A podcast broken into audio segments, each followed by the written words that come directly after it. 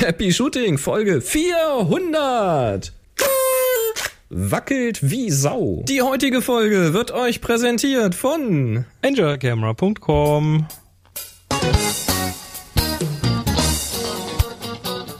Hier ist eine weitere Ausgabe von Happy Shooting, der Fotopodcast.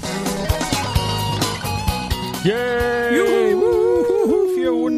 Juhu! 400 Warte mal, Party. hier. Moment, Moment, Moment, schnell, schnell, hier. Geht nicht. Genau.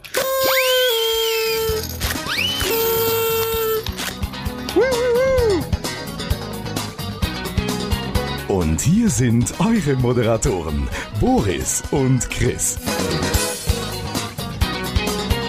Ja, so ist das nämlich. So, jetzt Party. Das war aber auch das einzig Besondere zur 400, oder? Nein, ähm, am Schluss gibt's noch Geschenke. Ach so, auch das noch. Wir haben Geschenke. Du weißt, du hast es selber persönlich in die Hand gedrückt bekommen. Tu jetzt nicht so, als ob du das nicht wüsstest, dass da, dass da ein Geschenk. Genau, bei mir auch so. Hier. Klingt das sehr ist ähnlich. äh, gelb verpackt und wir haben es bekommen von Was ist das? Geld verpackt? Gelb. Da ist Geld drin, genau. Dicke Scheinbündel. ähm, nee, das haben wir bekommen von und jetzt, jetzt lässt mich mein Gedächtnis im Stich. Naja, von äh, Jogging Michael. Äh, diese gelben Pakete?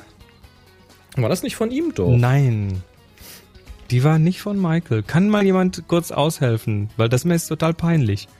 Wer hat uns denn für die 400. Ex, ex, explizit dazu gesagt, 400 äh, bei der 400 auspacken? Wer hat uns das denn gedingst? War das nicht von ihm? Ich bin mir nicht so Hat er sicher. ihm noch extra gesagt, wir sollen das in der Show auspacken? Ja, war das von Michael? Mann. Also wenn es von Michael war, danke. Bestimmt. Von, ah, ich hab, ich hab, Steht das das waren kein Zettel drin. Das Problem war ja bei der, bei der Villa Warming Party, hier waren so viele Leute da, dass, Schon wieder zwei Wochen her, ne? ja, ist schon wieder zwei Wochen her, und so viele Leute, dass es, dass, dass es alles so ein wildes Geblurre ist. So ein verschwommenes mit ganz vielen Namen und Gesichtern und, tja. Wir Genau. werden es aber trotzdem nachher auspacken. Ganz So am Schluss. Na, fast ganz am Schluss. Damit ihr auch nicht wegschaltet, damit ihr auch da bleibt. ähm, ja, jetzt gehen die alle her und spulen gleich mal vor, ne? Äh, in der Live-Sendung, das wird interessant. Wir, wir gucken mal, was heute so in der Sendung vorkommt. Und zwar brauchen wir eine neue Aufgabe. Die dürft ihr uns im Live-Chat am besten schon mal, äh, ihr dürft euch schon mal Gedanken machen und Notizen während der Sendung. Jo, dann hast du schon gesagt, wir wollen Geschenk auspacken und außerdem hat der Johannes eine Frage zur Nutzung fremder Bilder. Ja, der Rainer hat was geschickt zum Thema ähm, Lichtstäbe. Lichtstäbe sind in und jetzt gibt's wohl noch, noch einen. Jawohl. Und Carsten hat gefragt, wie man denn mit Google Maps die benötigte Brennweite ermitteln kann für bestimmte Fotos. Super Idee, echt, echt super Idee. Ähm, schauen wir mal, ob das geht. Der Uwe hat äh, was gepostet über eine große Kamera. Eine ganz große Kamera. Genau, dann hast du ein Video gefunden, da war ich auch schon drüber gestolpert, über die OMD, den Bildstabi in Action. Ja, dann gibt's in Koblenz eine Veranstaltung, da leuchtet was. Ähm, jetzt muss ich kurz gucken. Ja, genau. Ich habe Smart Previews ausprobiert. Nein. Doch. Ist nicht wahr. Ja, irgendwann komme ich auch mal zu was. Ja, du hast Smart Previews ausprobiert. Ich habe mein Lightroom wieder schnell. Juhu. Hm. Erzähl, auch, Martin, erzähl, erzähl sogar wie. schön. Martin hat uns einen ein Video gezeigt zu einem extremen Monopod. Extrem. Zum selber bauen. Genau.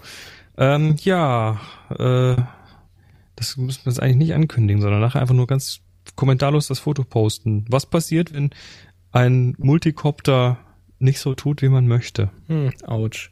Autsch. Dann hast du hier Bigger Picture Karten. Ach ja, genau, die sind gefundet worden, habe ich auch gesehen. Mhm. Genau, da gibt's gleich, da gibt's gleich noch eine kurze Notiz, äh, speziell für die Live-Hörer interessant. Und äh, ja, Fotoflex ist Ja, scheinbar dicht. am ist am Dichtmachen oder hat dicht gemacht. Mhm. Steht auf Petapixel. Ja, so ist das, ne? Sehr schade. Ja, auch sehr schade ist, dass wir kein Geräuschrätsel haben.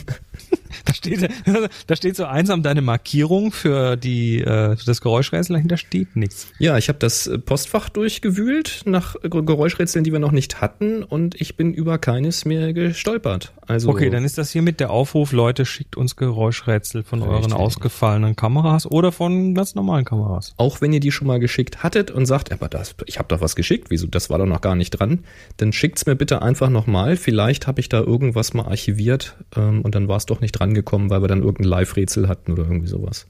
Einfach nochmal schicken dann. Ja, dann gehen wir direkt über ähm, zum an dieser Stelle üblichen Hinweis.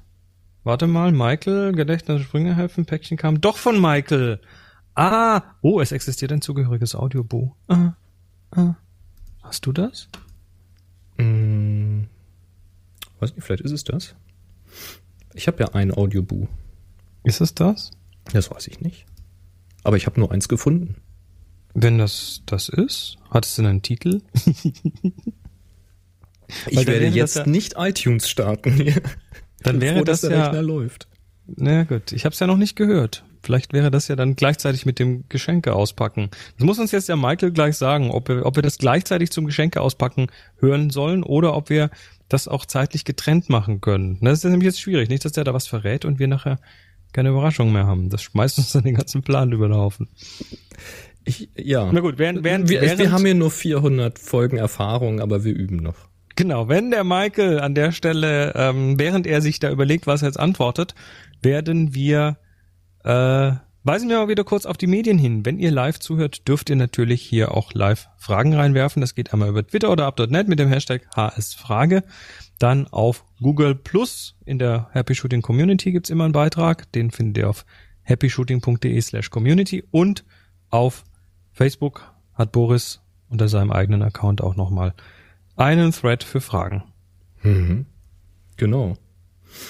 Den haben wir Fotofakten gekriegt zur 400 und das sind auch gleich ein paar mehr. Da haben Dieter, Hans, Jürgen und André könnte auch ein langer Name sein, haben uns verschiedene Fotofakten geschickt. Der Dieter schreibt, Servus ihr beiden, mit 400 gibt's ja eine Menge Fotofakten, die man nicht an den Schamhaaren herbeiziehen muss. Neben den ganz klaren Kandidaten Canon 400D und Nikon D400. Ich so, mhm. hä? Gibt's Gibt nicht. es aber auch noch dieses Ding, die N10 Stereo 3D Kamera 400. Das ist auch ein toller Name, ne? Eine N10 Stereo 3D Kamera 400. Oder wenn man nicht auffällig mit einem Canon-Strappen herumlaufen will, kann man diesen unauffälligen Camera Strap 400 von Kullmann nehmen. Auch schön, gibt's in Pink. Ganz unauffällig. Ja, Hans hat geschrieben, ähm, Chris, hallo Boris, gratuliere zur 400. Folge Happy Shooting. Zur aktuellen 400 fällt mir sofort und jetzt kommt nämlich die Nikon D400 ein. Ich begann mich Anfang 2009 mit dem Thema DSLR zu beschäftigen und hatte dann die Nikon D300 in der engeren Wahl. Diese war damals schon einige Jahre alt. Natürlich gab es Gerüchte über das Nachfolgemodell D400. Ich habe noch einige Monate gewartet und mich dann im Herbst 2009 doch für eine D300 entschieden und bin damit fotografieren gegangen. Obwohl es zu diesem Zeitpunkt viele untrügliche Zeichen gab, dass die D400 jetzt dann doch sehr bald kommen wird. In den Monaten und Jahren danach gab es laufend neue News über die D400, sogar einige Buchankündigungen mit ISBN auf Amazon etc. etc.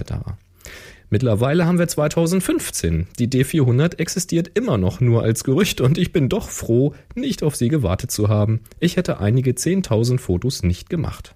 Also der ewige Mythos D400 als mein Fotofakt zur 400. Jubiläumsfolge. Macht weiter so, Happy Shooting. Ist immer lustig. Den fand ich schön. Willst du den nächsten? Ja, der Jürgen schreibt nämlich, hallo Jungs, also immer noch Fotofakt, ne? Hallo Jungs, hier der Fotofakt 400, die Canon PowerShot SX400 IS, besonders geeignet für den Einbremser-Modus. Also geht aber auch ohne. Es geht auch ohne. Die kann ganz tolle Sachen, ne? So. Mm. Was, was heißt Gesichtserkennung? Überbelichtungswarnung? Bildstabilisator? Bildstabilisator. B Mike Colors mit Farbsettings für so Sachen wie neutral Sepia, hellerer Hautton, dunklerer Hautton und so weiter. Kräftiges Blau. Sehr schön. Genau. Sehr Ja. schön. Dann äh, André, hallo, Fotofakten ohne Ende. André, hallo Boris, hallo Chris, herzlichen Glückwunsch zur 400. Sendung. Tolle Arbeit von zwei Fotoverrückten seit 400 Folgen. Respekt. Die gesamte Happy Shooting Community und jeder, der euch hört, freut sich auf die nächsten 400 Folgen. Vielen Dank. Fotofakt. Ein Buch. Digitale Fotografie. Ähm, jetzt muss ich ja nur noch den Link aufmachen. 400 da, Tipps 400 und Rezepte. Tipps und Rezepte. Sehr schön. ähm, ich ich mache ja parallel die Shownotes. Lies doch du mal Ja, weiter. ich lese mal weiter. parallel die Shownotes füllen. Dann gibt's äh, Partyfotograf auf 400 Euro Basis. Was haltet ihr davon? Zum Reinschnuppern nicht schlecht oder Zeitverschwendung? Das ist ein Video, ja, kann ich mir jetzt hier nicht angucken. Ja, das ist ein Video mit, mit sehr dramatischer Musik am Anfang. Ja, dann sagt er hier, da waren damals 400 Passagiere gefangen. Fotograf löste Sturz von Oberleitung auf ICE aus. Hatten wir drüber berichtet? Interessant. Spiegel.de schrieb 400 Passagiere gefangen. Toll. Was man alles findet, wenn man in Google die Wörter Foto und 400 eingibt. Das ist echt geil. Ja, und dann gibt's Aha. noch einen Thermobecher, Kaffeebecher, Kaffeetasse für Fotografen, 400 Milliliter, Kameraobjektiv, Objektiv, Kameraobjektiv, Objektiv. Der gute alte Thermobecher in Objektivdesign. Jawohl. Und dann gibt's natürlich noch Kodak Porter 400, 120. ja, da Darf- gibt's ganz viele Filme, die, Also die mit 400, mit ISO 400 daherkommen oder so. Ja, genau. Also der Porter 400 natürlich. Ähm, die besten Fotos von ISO 400 in einem äh, von einem Foto-Community-Mitglied und so weiter. Ja, Ja, ist super. gut. Ist gut. Äh, nee, ist super. Also ähm, gibt keine Beschwerde. Ich meine, so viel Fakten hatten wir noch nie. Das ist ja eine Jubiläumssendung. Da muss ja irgendwas besonders sein. Genau. Ja, fand ich tolle Sachen dabei. Also Dieter, Hans, Jürgen, André und alle anderen, vielen Dank. Ja, ich weiß nicht, Partyfotograf auf 400 Euro Basis. Also hier laufen ja auch ähm, so Leute rum auf Veranstaltungen. Ich weiß gar nicht, wie dieses Unternehmen heißt, aber das ist irgend so ein, so ein, so ein Partyfotograf, äh, Franchiser oder sowas und die heuern dann irgendwelche leichtgläubigen Hochquotes Fotografen an, die mit ihrer Kamera dann bis in die Puppen da auf den Partys rummachen und fotografieren und die Bilder dann zur Verfügung stehen und dann werden die dann da abgedruckt, so als Bericht, so was war am Wochenende los und da kriegen die irgendwie auch ein Appel und ein Ei. Und dann hatte ich mal, einer hatte mich dann gefragt, ob ich denn nicht auch Lust hätte, das wäre doch was für mich und ich mache auch so gute Fotos und dann könnte ich doch auch da mal mitmachen. Ich sage, was kriegt man dafür? Und dann hat er mir irgendeine absurd niedrige Summe genannt, was er dafür kriegt. Also es war wirklich, ich weiß nicht, ob das überhaupt dreistellig war. Euro 50. Es war, es war extrem niedrig und dann sage sag ich so, nee, Pro Bild oder pro Nein, Abend? nein, pro Abend. und und äh, dann sagt er, ja, Getränke sind, kriegst du dann auch. Ich sage aber, entweder ich fotografiere oder ich sauf mir den, den Kopf zu. Und zum Kopf zu saufen bin ich eh schon zu alt. Und äh, nee, sag ich, mach mal. Hab viel Spaß dabei. Ja, ja, Verrückte. So, dann gibt's hier die Audioglückwünsche. Ja, schauen wir doch mal. Genau, hören wir mal rein. Hallo Boris, hallo Chris. Gratulation zur 400. Folge von Happy Shooting. 400 Folgen, wow, das sind so bei 50 äh, Folgen im Jahr, naja, so acht Jahre. Und in den acht Jahren macht ihr wirklich einen tollen Podcast, ähm, eine super sympathische Community mit dabei und es macht wirklich immer wieder Spaß, ähm, die neuen Ausgaben zu hören. Ja, für mich ist äh, Happy Shooting ja, ein bisschen wie ein Überraschungsei. Spiel, Spaß und Spannung. Drei Wünsche auf einmal. In diesem Sinne, ich hoffe, dass ihr genau die gleiche Freude beim Produzieren des Podcasts habt, äh, wie wir von der Community beim Hören. Und bis demnächst mal wieder. Tschüss, Rashid aus Berlin. Ja, cool. Jawohl, das war nicht das der Michael. war jetzt nicht der Michael. Ähm, Dann ist der Bu nicht angekommen bei mir. nee, der ist, der ist dann aber irgendwo hier. Ich gucke es mir gerade mal die, die Knollepolle Audioboost an. Recent. Doch, schönen Dank vom Jogging Michael. Das kannst du direkt vom Dingens abspielen, wenn du möchtest. Wenn das so einfach wäre, ne? Kannst du Wenn mir das so einfach MP3-Link wäre. schicken? Ja, irgendwie schon. Irgendwie schon. Dann schmeiß mir mal einen MP3-Link in den Chat. Ich versuch's zumindest. Oder nee, die haben ja kürzlich was geändert. Ah, die haben kürzlich was geändert. Kannst du im Quellcode suchen. Ja. Das interessiert natürlich jetzt die Donnerstag-Hörer nicht wirklich. Ne? Total spannend für alle. Ich hab's hier. Ich schmeiß es in die Dropbox. Prima. Dann machen wir mal weiter. Der Boris hat was gefunden, also ich. Der Boris. Wir reden ab jetzt von uns in der dritten Jawohl. Saal. Äh, wie hieß das? Äh, Plural Majestätix oder so. Ähm, ja, Fotoflex habe ich gesehen. Schließt nach 30 Jahren Business. Da habe ich äh, bei Peter Pixel einen Bericht gefunden. Mhm. Und das sind ja eigentlich die mit dem relativ guten Fotozubehör gewesen, was wir hier hatten, mit den großen Reflektoren und sowas. Die fand ich eigentlich ziemlich cool, weil die waren schön leicht, die waren stabil. Fand ich eigentlich ganz geil. Und ja, hängen die natürlich so ein bisschen in der Luft, aber die haben gesagt, dass man wohl darauf hofft, dass die Marke unter einem neuen Eigentümer weitergeführt wird. Und da bin ich natürlich mal gespannt. Ne? Ja, das ist auch die Information, die ich gehört habe. Schade, weil das Zeug ist tatsächlich gut. Also ich mag diese Reflektoren, das ganze Zeug von denen total gern. Ähm, deshalb hoffen wir jetzt mal, dass sie da hoffentlich weitermachen können in irgendeiner Form. Ja, wäre schön. So, Datei ist auch angekommen. Prima. Ja, also falls ihr da mehr gehört habt zum Thema Fotoflex oder schon neuere Informationen habt, dann schreibt doch mal bitte einen Kommentar. happyshooting.de, Folge 400. Ähm, ja, einfach mal so mit Fotoflex einleiten, dann finde ich das schneller. Interessiert mich ja mal, wie es da weitergeht. Mhm. Ja, schade, wenn die einfach weg wären. Ja gut, wer nicht weg ist, sondern ganz im Gegenteil es geschafft hat jetzt, ist, äh, hatten wir letztes Mal drüber geredet, diese Bigger Picture Karten, ein Startnext ja. gefundetes äh, Crowdfunding-Projekt, wo es um diese Inspirations- und Hilfekarten geht, genau. Ähm, die haben jetzt von ihren 8.500 Euro, die sie wollen, haben sie jetzt, äh, die haben sie und haben insgesamt, glaube ich, fast 9.500. Es sind jetzt noch ein paar Stunden.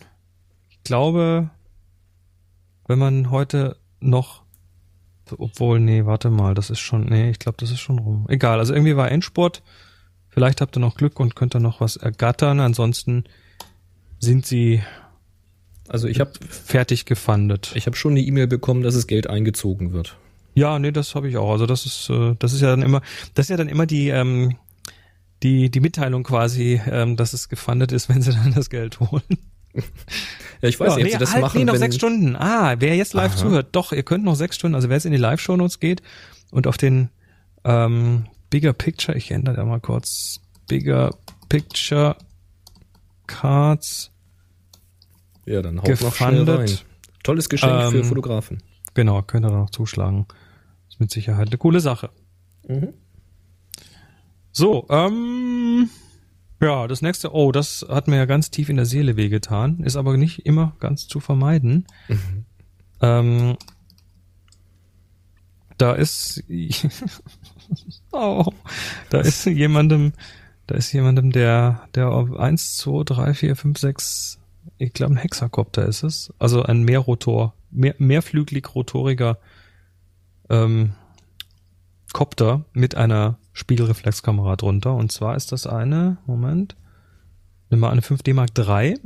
die ist also nicht Also die so- billigste. So ein Schnäppchen halt. Genau, so ein Schnäppchen.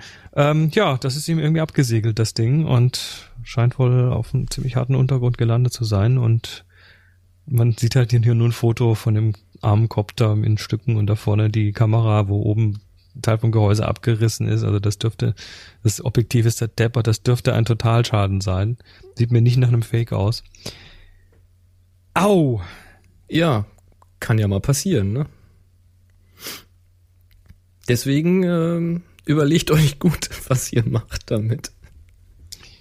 Äh, ich habe auch mal so ein Video gesehen, wo irgendwie so ein Ding der Saft ausgegangen ist und er dann Coming Home benutzt hat und dann zielstrebig auf den Bach zugesteuert ist, auf so einen kleinen. Und dann ist der Besitzer da todesmutig in das Wasser, in das kalte Wasser gesprungen. Das sah auch irgendwie alles so nach winterlicher Landschaft aus. Ist dann reingesprungen, um das Ding dann gerade noch kurz bevor es das Wasser touchiert, dann abzufangen. Ja, ich meine, äh, da gibt's ja die, also der, so, so der, der affordable Klassiker, das ist ja die Phantom Mhm. und DJI und die hat diesen Home, Homecoming Mode, also wenn Ver Verbindung abgebrochen ist oder so, dann fliegt sie wieder nach Hause. Ist aber auch nicht ganz zuverlässig. Ähm, Das ist vor allen Dingen praktisch, wenn du auf dem Schiff unterwegs bist. ah, ja, stimmt.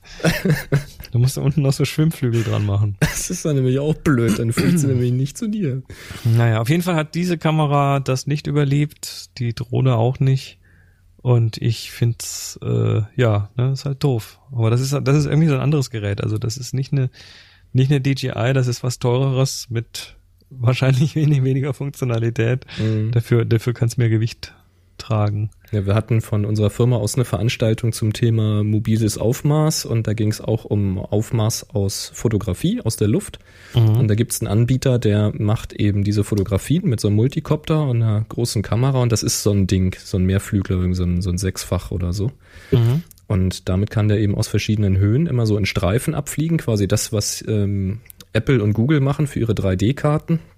Dann fliegt er das quasi in Streifen ab, schickt das Ganze zu so einem Rechenzentrum, das ist wieder so ein Dienstleister und der mappt das Ganze dann in 3D und dann kriegst du so eine AutoCAD-Datei zurück und kannst da, je nachdem wie viel Geld du vorher reingeworfen hast, kannst du hinterher sehr präzise, ähm, bei viel Geld auch bis auf einen Millimeter runter, dann ähm, quasi digitales Aufmaß nachher machen.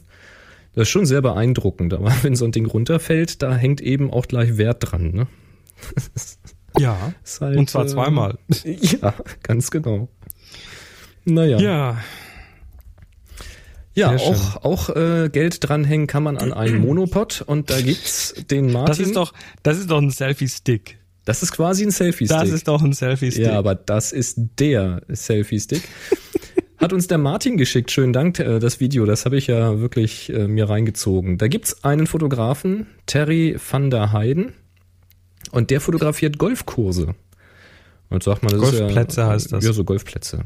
Mhm. Und das ist ähm, ja erstmal nicht so weiter dramatisch, aber der macht quasi Aufnahmen, die sehen aus wie Luftaufnahmen oder zumindest sehr erhöhte Positionen.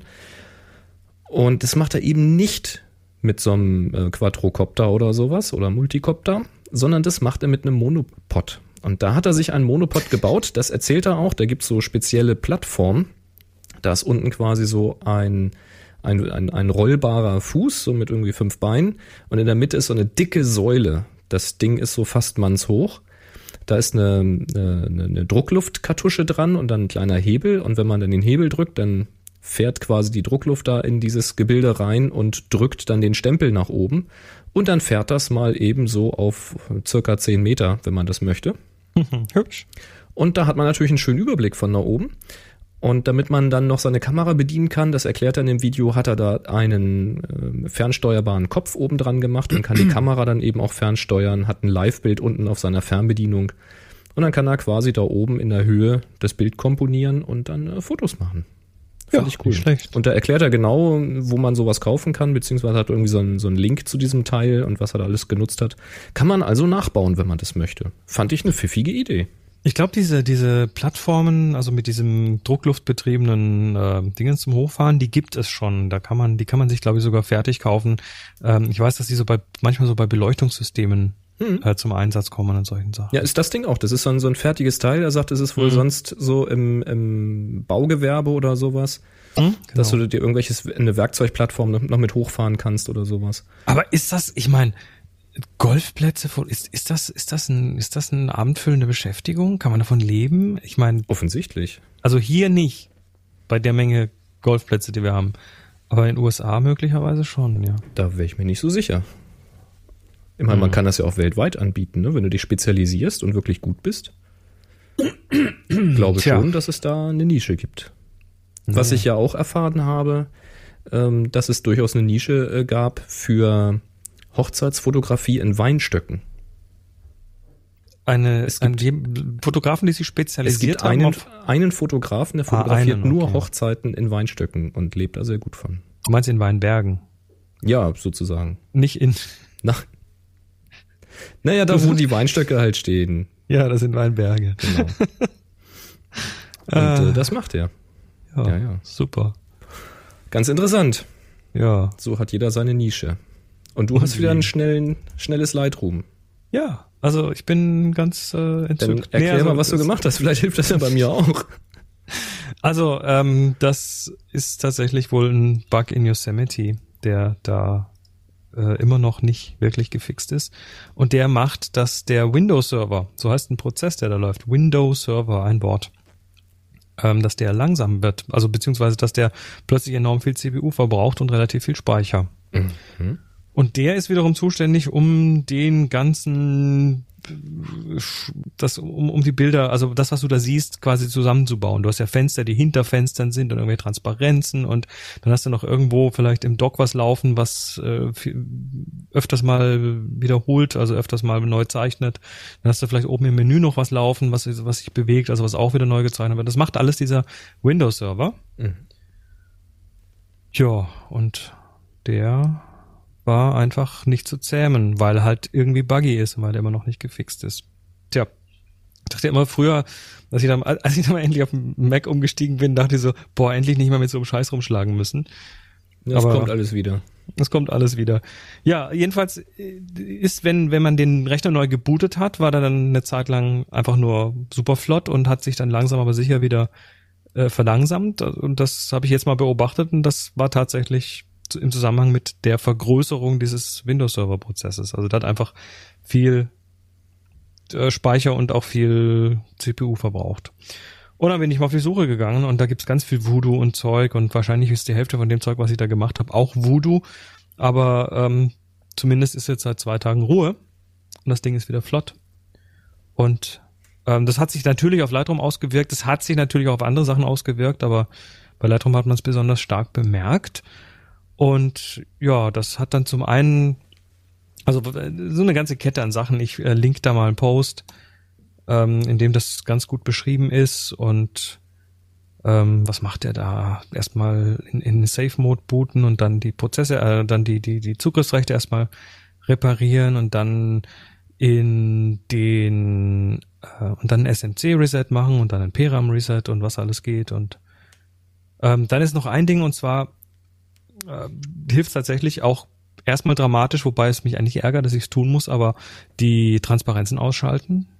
Mhm. Das kannst du wiederum im in der Accessibility machen, also in den Accessibility Settings, da wo die die ganzen äh, Sachen, diese ganzen Hilfsmittel für Behinderte drin sind. Und dann gibt's noch ein Setting, was da nicht drin steht, und zwar gibt's noch im Ah, ich will das nicht so lange ausreden, aber unter Mission Control gibt's noch ein Häkchen für Displays have separate spaces. Das scheint wohl auch noch damit reinzuspielen. Wie gesagt, was davon Voodoo ist, weiß ich nicht genau. Aber diese zwei Sachen und das andere Zeug haben dafür gesorgt, dass der Windows-Server jetzt nicht mehr abgeht, dass der jetzt klein bleibt und ähm, auch wenig CPU braucht. Ich muss ja hier mal meine Aktivitäts Anzeige. Und seither ist das äh, System tatsächlich dramatisch schneller. Und unter Lightroom merkt man es eben ganz besonders. Windows Server. Ja, alle Windows-User, die jetzt zuhören, die lachen sich jetzt eins ins Fäustchen und sagen, endlich habt ihr auch mal solche Probleme. Und recht habt ihr, das nervt. Hm. Deshalb gehe ich aber noch bitte nicht zu Windows zurück. Nö, nö, nö, nö, nö. Und? Was sagt dein Windows-Server? CPU 0,8, 1,5. Unauffällig. Ja, das ist okay. Memory? Guck gerade mal. 355 MB. Mhm. Ist ja gar nichts. Ja. Und du bist schon auf Yosemite? Ja, ja. Ja, aber natürlich kein äh, Retina-Display und so, ne? Ja, da das kann auch also, nochmal einen Unterschied machen. Das denke ich mir doch. Tja, also leider keine Lösung für mich. Hm? Also ist es ähm, für manche wahrscheinlich eine Lösung, aber vielleicht ist, wie gesagt, die Hälfte davon mag auch ruhig Voodoo sein, aber es hat bei mir auf jeden Fall das Problem kräftig äh, entschärft. Das ist auch immer schön zu hören. Naja, 10.10.3 steht ja vor der Tür und dann wird ja alles besser. genau. Du hast aber auch was mit Lightroom gebastelt. Na klar. Und zwar bin ich ja immer noch am überlegen, wie ich denn jetzt hier meine Rechnerstrategie modernisieren möchte. Und eine Variante davon ist, äh, auf nur noch einen Rechner zu setzen zukünftig. Mhm. Und dann bin ich natürlich im Überlegen, wenn es nur noch ein Rechner ist, dann muss es natürlich ein mobiles Gerät sein, weil ich den natürlich bei Workshops und so weiter brauche. Auch im Urlaub mhm. hätte ich den gerne mit dabei. Naja, und wenn du ein mobiles Gerät nimmst, dann reden wir halt schon über Geräte mit SSD da drinne. Und wenn wir über SSD reden, dann reden wir halt über maximal ein Terabyte. Ich weiß nicht, was da bei MacBook Pro im Augenblick so das Maximum ist, was man da bestellen kann. Aber größer im Augenblick denke ich mal nicht. Und da muss man halt schon mal gucken, wie komme ich denn damit klar? Weil im Augenblick habe ich hier am Desktop eine 2 Terabyte Platte drinne und ich könnte jederzeit, wenn ich wollte, die Kiste aufschrauben und da eine Vierer reinstöpfen. Und das geht Machst natürlich dann nicht mehr. Ne, bei dem 2006er mache ich es jetzt nicht mehr, aber Mhm. wenn der Rechner schnell genug wäre, hätte ich es halt gemacht. Oder ich könnte einfach extern was dranhängen, was ich ja habe. Ich habe hier noch eine externe Platte dran, wo die ganze Musik von iTunes drauf ist und äh, Videos und so Zeug. Das hängt hier halt über Firewire mit auf der Platte. Merkst du keine Geschwindigkeitseinbußen. Das machst du natürlich an einem Notebook auch nicht, wenn du damit durch die Bude läufst. Also mussten Sachen mal aufs Netzwerk. Weil es gibt ja nun eigentlich keinen Grund, dass ich zigtausend RAW-Files immer auf der lokalen Platte vorhalten muss, die ja schon Jahre alt sind unter Umständen. Das macht ja keinen Sinn. Also kann ich die auch auf eine Netzwerkplatte auslagern, was sowieso praktischer ist, weil dann kann da vielleicht auch Tanja mal drauf zugreifen oder so. Und dann ist nur das Problem, wenn die RAWs halt nicht mehr auf der lokalen Platte liegen, wie ist denn das dann mit dem Zugreifen da drauf? Also so, wenn du mit Lightroom arbeitest und hast da dann einen Katalog, klar kannst du jetzt mit mehreren Katalogen arbeiten und kannst sagen, das ist der Katalog, der greift jetzt auf die Netzwerkdaten zu und das ist der Katalog, der greift auf die lokalen Daten zu und das ist aber auch alles Quatsch irgendwie. Und dann habe ich mich entsonnen, dass es doch da diese Smart Previews gibt. Das ist so eine Funktion, wo Adobe gesagt hat, na dann die Megapixel werden immer mehr und die Bilder werden immer größer und äh, im Grunde genommen braucht man das alles gar nicht. Jedenfalls nicht, um ein Bild zu bearbeiten ähm, oder das RAW zu entwickeln. Also machen wir doch einfach mal aus jedem RAW ein kleines DNG mit reduzierter Auflösung. Das spart ordentlich Platz. Die kannst du dann lokal halten und die fetten Daten, die liegen halt irgendwo bei dir auf einer externen Platte oder halt eben im Netzwerk. Ja, und das habe ich mal gemacht. Ich habe also hier auf meiner Synology habe ich mir eine Freigabe gemacht und habe mir in Lightroom ähm, dann ein Verzeichnis da auf diese Freigabe hinzugefügt und dann kannst du ganz bequem in Lightroom per Drag and Drop ganze Verzeichnisse oder ein ganzes Jahr irgendwie schnappen und da rüberziehen. Das dauert dann einen Augenblick, bis es ins Netzwerk geschubst ist. Ist aber ähm, absolut, ja, also reibungslos. Kopiert halt. Und hinterher sogar über übers Netzwerk, wenn du möchtest. Ja, der macht einen Move da, genau, habe ich auch gemacht. Also ist dann direkt eins zu eins verschoben, hat er dann schön gemacht, so am Nachmittag, dann war er fertig. Und bis jetzt ist noch gar nichts Besonderes, weil du kannst da weiterhin drauf zugreifen, kannst die Bilder bearbeiten, ist halt dann alles im Netzwerk. Ne? Solange du nur in der Bibliothekansicht bist, arbeitet er eben mit seinen berechneten Previews, wenn du sie denn noch hast. Ähm, und wenn er die Preview nicht hat oder die Auflösung nicht passt, dann muss er halt das RAW nachladen. Das dauert dann halt etwas länger, weil es dann übers Netzwerk geht. Ist aber noch ähm, okay gewesen so beim Test. Ja, und jetzt kannst du aber Folgendes machen. Du kannst sagen, berechne doch mal Smart Previews. Und das muss man nicht für alle machen. Das kann man auch für eine Auswahl von Bildern machen. Das heißt, ich habe mir dann alle Daten, alle Daten, die ich auf äh, extern geschoben habe, das waren jetzt beim Testen irgendwas von zweieinhalbtausend Bildern oder sowas, die ich auf dem Notebook hatte. Da habe ich mir nur die Picks markiert, also alle die, wo ich gesagt habe, die will ich mal bearbeiten oder mit denen will ich bestimmt irgendwie wann mal was machen oder ich habe auch schon was mit denen gemacht. Alle Picks, das waren 1205 Dateien, dann habe ich gesagt, dafür mach jetzt mal die Smart Previews. Jo, dann sind wir zu Oma, ein Käffchen und Kuchen. Ich wollte gerade sagen, das hat jetzt ja mit deinem Rechner lang gedauert. Das dauert halt eine Weile. Ähm, das hätte man Aber wahrscheinlich. das musst du nur einmal machen. Das muss man nur einmal machen. Das hätte ich wahrscheinlich clevererweise gemacht, bevor ich es auf Netzwerk geschoben habe, weil jetzt musste er natürlich erst das Bild vom Netzwerk holen, um es zu berechnen. Ne? Also das wäre clever gewesen, man macht es andersrum, aber war halt mal ein schöner Test, funktioniert halt. Ja, und als ich dann abends wieder da war, habe ich dann mal geguckt. Und dann sieht man da auch, wenn man ein Bild auswählt, ob du eine Smart Preview hast oder nicht. Das zeigt er da rechts unter diesem Histogramm an. Ja, und dann wollte ich dann mal wissen, was ist denn jetzt? Und dann habe ich im Finder einfach die Synology rausgeworfen. So, klick, dann war sie weg. Lightroom lief weiter, ganz normal, aber äh, macht dann die Verzeichnisse alle grau und sagt dann, äh, ich glaube, ein Fragezeichen oder Ausrufezeichen, sagt er hier, äh, ist nicht verfügbar. Du siehst aber trotzdem deine ganzen Thumbnails und so, weil ich habe ja Vorschaubilder dafür. Und da, wo ich die Smart Previews hatte, da kannst du dann auch bearbeiten. Lustig ist halt, wenn du dann ähm, in das Develop-Modul reingehst und du zoomst dann rein ins Bild, dann kommst du nicht ganz so nah ran, wie man es gewohnt ist, weil die Auflösung vom Smart Preview kleiner ist. Das sind wohl irgendwie so um die 4 Megapixel oder sowas, wenn ich das da richtig gerechnet habe. 4 oder 5 Megapixel. Ich weiß nicht, ob das dynamisch ist, abhängig von, vom Original RAW. Aber du kannst da richtig mit Pinsel und mit allem, was äh, das Herz begehrt, kannst du alles machen, was du willst. Machst eine schöne Bearbeitung. Du kannst das auch exportieren, also bis maximal zu der Auflösung, die halt das Smart Preview hat. Was aber so für Web und sowas eigentlich immer reicht. Kannst du auch drucken und alles, geht super. Ja, und dann habe ich mich wieder verbunden auf das Synology. Und siehe da, Lightroom erkennt das sofort, dass das wieder da ist, macht das alles wieder hell. Und wenn du dann sofort, wenn du das gemacht hast, auf das Bild klickst, dann ändert sich erstmal noch nichts. Also wenn du dann reinzoomst, dann kommst du auch nicht näher ran. Bleibst du da aber einen Augenblick stehen, dann hat er halt deine ganzen Änderungen synchronisiert auf das äh, echte RAW, beziehungsweise auf die, auf das Protokoll von dem RAW und hat erkannt, dass das da ist und dann obwohl du gerade reingezoomt hast, zoomt er dann noch näher ran, weil dann hat er wieder das Originalfile. Das ist ganz Stimmt, witzig das habe ich auch schon gemerkt, ja. Ganz, ganz lustig irgendwie. Also das geht wirklich absolut ähm, ohne dass, dass du da wirklich was von mitkriegst. Haben sie ganz, ganz schön gelöst und es ist dann so für, für diese 1205 Dateien ähm, waren hinterher von meiner Festplatte zweieinhalb Gigabyte weg, aber ich glaube, die Smart Previews sind kleiner. Ähm, da muss in der Zwischenzeit noch irgendwas anderes meinen Platz geklaut haben. Oder er hat da bei der Gelegenheit gleich neue Vorschaubilder gerechnet. Das kann auch sein, weil ich habe gesagt, nach 30 Tagen schmeißt die Vorschaubilder weg. Ähm, Ach so. Wenn ich mir die Smart Preview angucke, dann sind das 1,4 Gigabyte.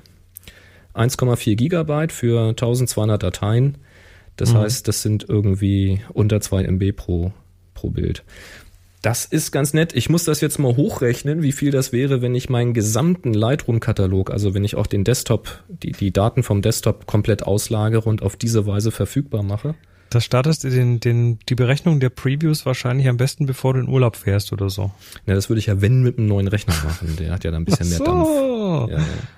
Ja, ja. ja. Aber das ist schon interessant. Also, wenn ich überlege, vorher, man kannst du ja ausrechnen, 1200 Dateien mal, so eine RAW-Datei hat normalerweise 15 Megabyte plus.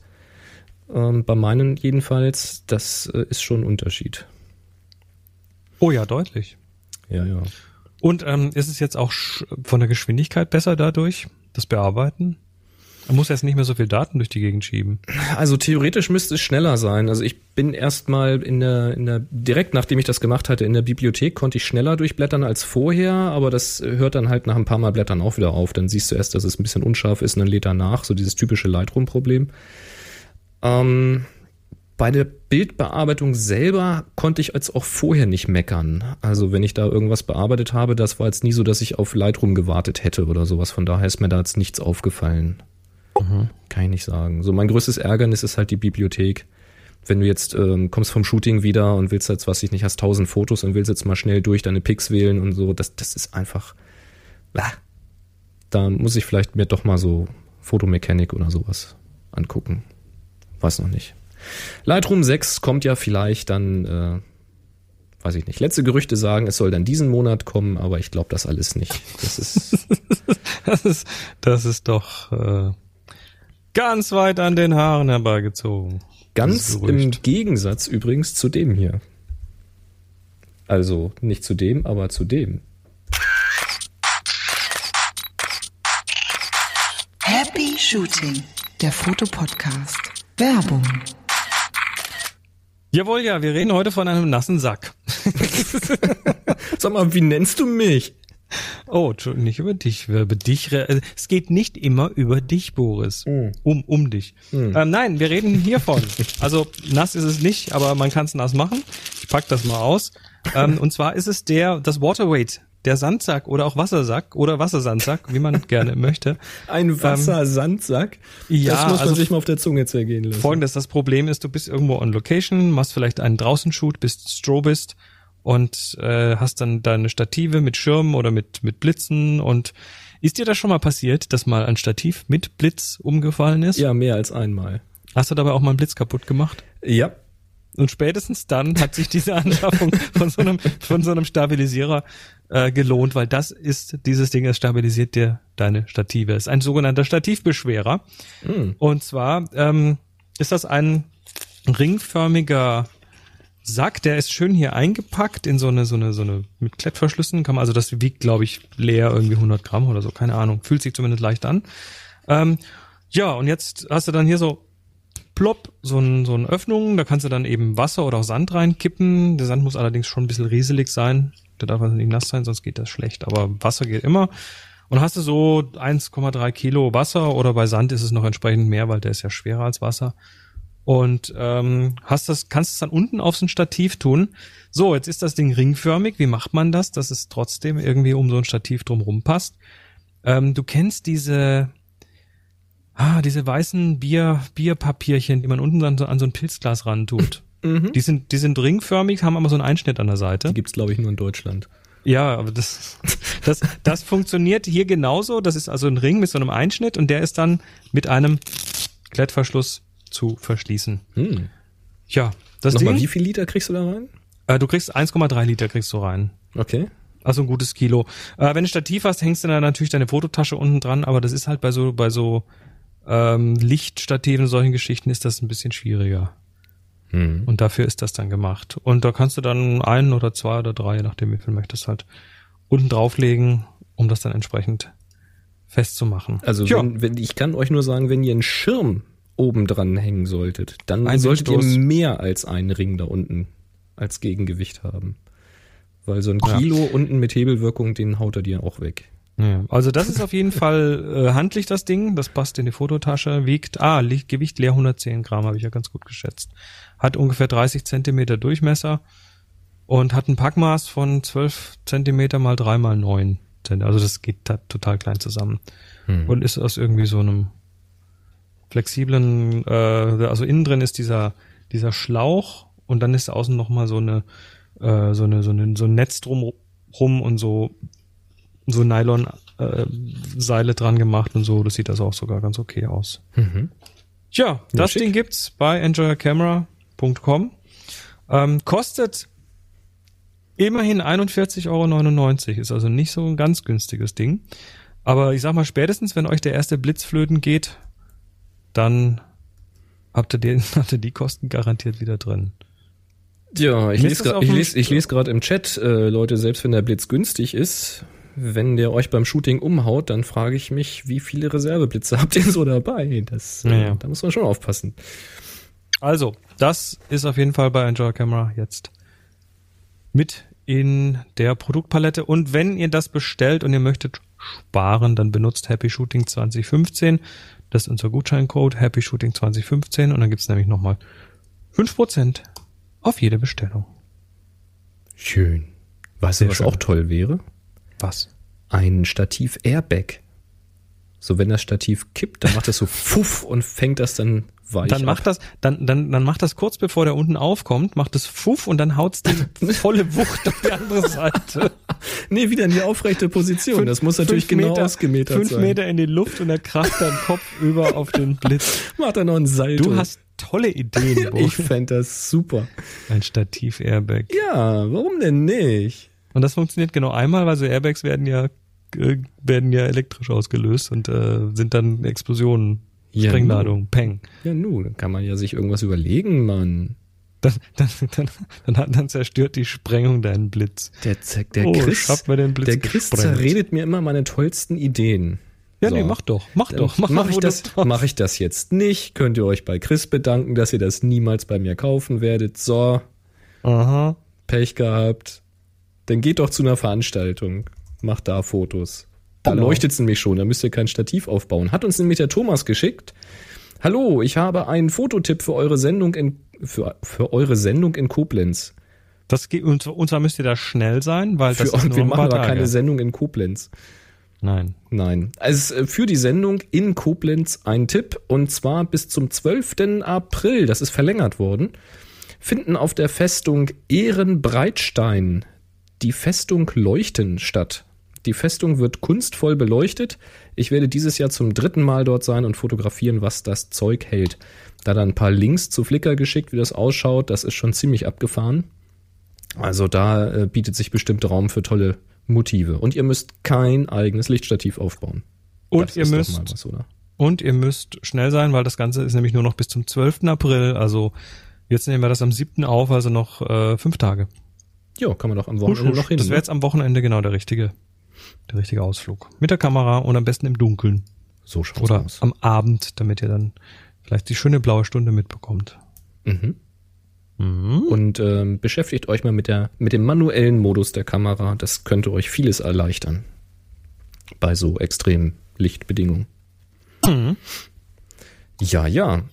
So, jetzt, jetzt ein ganz, Moment, ich muss hier mal kurz ein, ein, ein, ein dreifaches Hoch. Ein was? So, das war für Robert. Weil Robert hat jetzt das zweite Villa-Video gepostet. Der hat ja Juhu. gefilmt und hatte äh, hier beim Villa Warming eine ja, Videokamera dabei oder eine, DSLR mit Mikro und so weiter und hat gefilmt und was der gemacht hat, da er dieses zweite Video daraus geschnitten und zwar den Villa-Rundgang.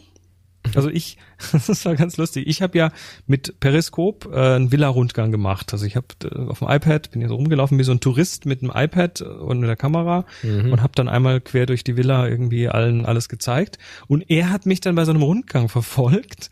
Das heißt, alle, die den Rundgang auf Periskop live gesehen haben im Livestream, die können jetzt äh, von außen nochmal sehen, wie dieser Rundgang stattgefunden hat. Making of Villa Das Rundgang. Making of the Villa Rundgang sozusagen und außerdem natürlich auch noch ein paar ganz tolle Eindrücke von der Party. Äh, verlinkt ist das in den Show Notes auf happyshooting.de Folge 400 oder ihr könnt es auch auf viewfind, viewfindervilla.de finden, da ist es auch verlinkt. Super. Nee, völlig cool. Also Robert, tausend Dank, das äh, ist echt geiler Scheiß, was du da gemacht hast.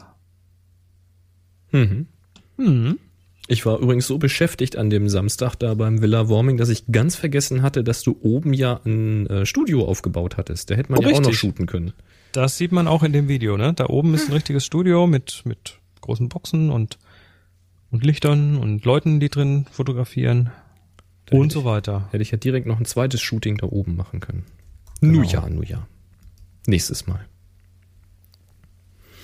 Also ich würde mir ja, ähm, habe ich jetzt gerade gesehen, ich würde mir so eine, so eine Olympus nicht kaufen an deiner Stelle. Nee, du hast ja Ist, schon, ist aber schon zu spät, habe ich ja schon. würde ich mir, würde ich mir nicht kaufen. Warum? Ding, Die Eier zu sehr, ne? Der, der Sensor ist nicht festgeschraubt. Nee, das ist auch total bitter. Der wackelt wie Sau. ja. Also dieses Video, was ich da jetzt gesehen habe, da hat jemand, da hat jemand, da hat, da hat jemand eine Olympus OMD EM5 Mark II, die mit dem tollen Namen, der schön von der Zunge gleitet, genommen und hat vorne eine Panasonic GH irgendwas dran gemacht, also an die offene Olympus. Die hat er, also er hat die quasi so voreinander gespannt. ja, mit so einem irgendwie zwei Stativen oder so. Ja. Genau. Das heißt, die eine Kamera schaut auf die andere und äh, hat dann mit den Kameras rumgewackelt und zeigt damit, wie diese Bildstabilisierung in der Olympus in Aktion aussieht. Also wenn der Sensor dann eben beim Bewegen sich dagegen bewegt. Und das ist, ich finde das ziemlich beeindruckend. Er hat auch irgendwie noch Licht da reingekriegt, das habe ich auch überlegt. Wie Ja, die hat er, die hat er ein bisschen offen da. Das ist ja so ein Stück Papier dazwischen. Also die hat er nicht, nicht direkt aufeinander, sondern kurz Ist- voreinander. Ist jedenfalls cool platziert. Ähm, ja, also der hat Le leider schwenkt er zu stark. Das, äh, er, er schwenkt ja richtig immer hin und her und rum und rein. Natürlich, man's auch sieht. Ja, klar bewegt er sich dann auch, aber Also man Ja. sieht auf jeden Fall, was, was ich total cool finde, ist, weil ich, ich wusste nicht, dass die mit diesen, ja, ich weiß nicht, was es für Aktuatoren sind, irgendwelche Piezo-Geschichten oder so, ähm, mit den fünf Achsen. Du siehst also, wie sich das Ding dreht und verschiebt und kippt und alles, ähm, dass diese Bewegungen da auch so gut zu steuern sind, weil das sind da sehr, sehr organische Bewegungen, die du da siehst. mhm. Also der muss da tatsächlich im sehr feinen Detail und sehr äh, on the, on the spot quasi das so hinbekommen, dass das Mhm. funktioniert. Und das hat mich schwer beeindruckt. Ja, sie haben in die Mark II haben sie ja ähm, Elektronik reingemacht, die präziser anspricht und schneller anspricht und leichter ist. Und dadurch haben sie es eben hingekriegt, diese Stabilisierung nochmal richtig einen Schlag zu verbessern. Das hat bisher jeder geschrieben und erzählt, der die Mark II in der Hand hatte. Weil es ist schon, was die Dinger bisher gemacht haben, also die EM5, die EM10 und die EM1, das ist schon beeindruckend, was die dir so wegstabilisieren. Aber alle haben gesagt, ähm, wenn du die, die EM5 Mark II in der Hand hast, das merkst du sofort. das ist wie angenagelt. Ich habe allerdings auch schon negative Stimmen gehört, die gesagt haben, ähm, dadurch, dass sie jetzt im Videomodus auch wirklich alle fünf Achsen und nicht mehr nur äh, drei Achsen irgendwie stabilisieren, also eben auch dieses Kippen, hast du, wenn du Video drehst und nicht aufpasst, auch diesen Wobble-Effekt, weil dann eben ähm, der Sensor auch gekippt wird an der Stelle. Und das ist auch, Ah, nicht, ist auch okay. nicht immer das, was man will. Also Kann man nicht irgendwie eine Achse locken? ich weiß es nicht. Ich kenne das Menü von dem Ding ja nicht. Aber das war mir aufgefallen bei manchen Demo-Videos. Aber meine Ja Güte. gut, aber das, das Am sind Ende dann kann man die auch Videos, auch wo einer, wo einer irgendwie beim, beim, beim, beim Jogging die dabei hat oder so. ja, so normal beim Nebenherlaufen und sowas. Ne? Mhm. Ja, ja. Aber das äh, ist wohl schon recht beeindruckend, das Ding, ja. Ja, ja. Auch beeindruckend und deutlich größer als der kleine Sensor von der Olympus ist die große Kamera von einem Fotografen, ähm, Ian Ruthers, Ian Ruthers, weiß nicht, ob er Engländer ist oder so. Ian- Ich würde es fast sagen, Ian Ruthers oder Ruthers, ja. irgendwie sowas. Hat uns der Uwe geschrieben. Hallo ihr zwei, das Video habt ihr wahrscheinlich schon gesehen. Mich hat es sehr beeindruckt. Ähm, Zitat, Fotos von der größten Kamera der Welt. Ian, Lüge, Lüge. Es, es, gab, es gab schon mal einen Welt. Hangar, ne? Es gab schon einen Flugzeughanger mit einer, der, der zur Kamera umgebaut wurde. Vielleicht, vielleicht die größte mobile Kamera der Welt? Wie war das mit dieser 1 zu 1 Kamera? Ah, Die, die Superlative, nee, nee, nee, nee, nee. Also das, das, äh, diese Aussage lassen wir so nicht gelten. Von einer der Ähm, größten Kameras der Welt. Trotzdem ist es beeindruckend. Ja, es ist nämlich ein Kastenwagen und dieser Mhm. Kastenwagen ist im Grunde genommen eine riesige Lochkamera. Und jetzt belichtet er das Ganze eben nicht auf Fotopapier, sondern sie schreiben hier, seine Fotos entstehen wie in den Anfängen der Fotografie auf silberbeschichteten Blechen. Ja, es ist, es ist keine Lochkamera, da ist schon ein richtiges Objektiv vorne dran und so. Der macht, äh, der macht, ähm, ähm, Tintype macht der, also Collodion-Fotografie macht der. Und das ist tatsächlich so, so, haben wir glaube ich schon ein paar Mal gehabt. Das ist Jojo. äh, eine Foto, eine Art Fotos zu machen, wie sie so um 1850 rum quasi gang und gäbe war. Und hinten kommen halt Unikate raus und es ist scheiße teuer. Vor allem in der Größe. Also da die Fotos sind dann schon mal irgendwie einen Meter auf einen Meter oder größer. Ähm, das heißt, er muss da Bleche in der Größe besorgen, er muss die beschichten, er muss die Chemie dafür holen. Ähm, dann hat er die, die hinten an diesem Kastenwagen hatte, äh, ich glaube, ich glaube, wir hatten das Thema auch schon mal in irgendeiner Form. Ähm, da hat er hinten an diesem, an diesem großen Kastenwagen hat er dann eben die Rückwand durch eine schwarze Folie abgedeckt, in die er vorne dann so dieses Objektiv eingebaut hat. Da ist quasi eine Stativplatte von einer Großformatkamera drin. Und damit belichtet er dann die große Platte und die sind schon spannend, die Bilder. Das ist, also ist schon, äh, ist schon echt cool, weil also die Ergebnisse sehen wirklich geil aus. ja, ja, Kann man und, nicht äh, sagen. Ich glaube, irgendwo in dem Video oder in einem anderen Video, was, was sie da gedreht haben, ähm, sagt er auch, dass es irgendwie ein paar hundert Dollar kostet, wenn er da so ein Bild versiebt. Tjo, Also das ist eine richtige Investition. aber hat halt echt was, ne? Wir, Tja. hatten, wir hatten mal sowas mit einem Anhänger, da hast du, glaube ich, mal irgendwie mit, Ja, mit dem Interview denn- gemacht. Ich hatte ein Interview gemacht mit einem Fotografen in, in San Francisco. Der hat hinten an seinem Auto einen Anhänger und dieser Anhänger ist auch eine Kamera und da belichtet er direkt auf Positivpapier. Das heißt, er klettert in diesen Anhänger rein, ähm, wartet dann eine Weile, bis seine Augen sich an das dunkle Licht gewöhnt haben und dann äh, schiebt er vorne an dem Objektiv rum, um das dann auf hinten auf die Rückwand zu fokussieren und legt dann da quasi im Dunkeln das Papier ein, klettert dann wieder raus durch so einen, durch so einen schwarzen Plastikschlauch, so einen, so einen längeren, also der quasi, ähm, der quasi so als, als, ja, als Lichtschleuse funktioniert und ähm, belichtet das dann und macht dann auch noch Burning und Dodging, also der, äh, beziehungsweise Dodging, also der, der wedelt dann den Himmel ab, indem er direkt vor dem Objektiv dann, während er da minutenlang belichtet, irgendwie mit der Hand rumwedelt. Sehr, sehr beeindruckend. Ja, muss man schon sehr genau wissen, wo man wedeln muss, ne? So, Mhm. seine Optik schon gut kennen. Mhm. Ja, Seine Optik cool. gut kennen ist übrigens das Stichwort für die nächste, Ja. äh, für das nächste Segment. Und zwar hat der Carsten uns geschrieben, hi Boris, hi Chris. Ich bin den liest du mal vor, weil ich habe nämlich gleich die Lösung. Ah, das ist super, da freut er sich. Hi Boris, hi Chris, ich bin gerade am Plan meiner nächsten Fotoreise. Ein Ein Wunschmotiv ist ein bestimmtes Gebäude am Meer von der Wasserseite aus zu fotografieren. Sonnenstände habe ich mit TPE ermittelt. Äh, damit ich auch trocken auf die Felsen komme, habe ich die Wassertiefststände anhand eines Gezeitenkalenders mit einbezogen. Jetzt hätte ich gerne noch bei TPE oder Google Maps die Funktion, dass ich meine Brennweite eingeben kann, um zu sehen, wie viel vom Motiv ich bei welcher Position aufs Bild bekomme. Kennt ihr so eine Funktion oder App? Falls nicht, wäre das doch mal eine Marktlücke. 321 Happy Shooting, der Carsten. Tja, das ist äh, tatsächlich eine, wäre eine super Funktion. Ähm, ist auch rechnerisch einigermaßen zu ermitteln. Also du hast ja, wenn Entfernung du deine ist bekannt, ne?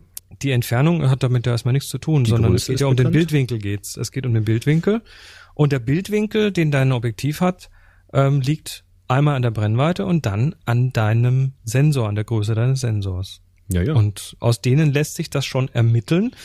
Ähm, ja, das ist aber, aber du nicht musst, ja ganz. die, du musst ja Entfernung und Größe vom Gebäude wissen, um dann den Bildwinkel zu kennen. Den so, du brauchst. das- also ja, wenn du das- jetzt deine Zielbrennweite, deine Wunschbrennweite ermitteln wolltest. Das kannst du zumindest, was die Breite des Gebäudes angeht, kannst du zumindest äh, das ähm, so machen, dass du, dass du die, äh, dass du die, die eben zum Beispiel auf Google Maps anguckst über ein Satellitenbild, dann und dann visuell quasi sagst, ah, so breit ist mein Bildwinkel, dann passt das von dem und dem Punkt da rein. Also das könntest du schon irgendwie dahin machen. Ging das nicht in dieser, dieser Weltkugel? Wie hieß das von, von Google Earth? Da konnte man doch auch messen. Ja, aber ich weiß eben nicht, wie man da die Brennweite reinkriegt. Also das so, eine, hm. das eine Problem, du musst es im Prinzip in zwei Teile teilen. Ich weiß nicht, ob es eine App gibt, die das macht für dich, aber im Prinzip hast du eben diese zwei Dinge. Du brauchst einmal deinen Bildwinkel in Grad, den dein Objektiv äh, sehen kann auf deiner Kamera. Also das, da gibt's dann ja so äh, F- äh, FOV Field of View Calculator Kalkulator, mit richtig tippen hilft's auch. Ähm, die dir dann, wenn du da eingibst, äh, wie, wie groß dein Sensor ist und was für ein Objektiv du drauf hast, die dir dann sagen, was der, was da diagonal und äh, in der Waagrechte und so weiter der Bildwinkel ist. Also da musst du einfach mal schauen. Ich hatte einen, der tut aber jetzt nicht, weil er irgendwie sagt, äh, hier komischerweise ist plötz plötzlich die Website kaputt, die ich vor einer halben Stunde mir noch angeguckt habe, vor einer Stunde. Deshalb tue ich mal den Link da nicht rein. Ähm, die zweite Geschichte, wenn du diesen Bildwinkel hast, den kannst du ja dann mal für jedes deiner Objektive einfach aufschreiben. Und dann hast du das. Und das zweite Ding, was dann nämlich jemand genau die gleiche Frage hatte, gibt es ein Mapping-Tool, was das Ganze visualisieren kann, also den Bildwinkel visualisieren kann? Ähm, der hat zur Antwort bekommen, und zwar über äh, Stack Exchange, ja, das kannst du selber machen, und zwar mit Google SketchUp. SketchUp Was? ist, ist so eine 3D-Visualisierungssoftware, so eine, so eine, ähm, ich bastel mir was in 3D und dann Äh, ja. äh, und was du nämlich da tun kannst, ist, du kannst da nämlich Google Map Daten reinholen. Das heißt, du hast dann die Google Maps da drin und dann äh, kannst du da wohl den Bildwinkel einstellen für, für die Kamera, die du da drin quasi verwendest und hast dann einen ähm, mit einem anderen Tool, das heißt dann das Look-Around-Tool, könntest du dann quasi genau in diesem Wi- Bildwinkel um dich rumschauen und würdest dann eben auf diesen eingebetteten Google Map-Daten sehen, ob du von diesem Punkt das auch, ich meine, das, diese Google Map-Daten sind dann flach, die sind projiziert auf eine Oberfläche. Da sind zwar Höheninformationen drin, aber Gebäude sind da nicht immer zuverlässig drin.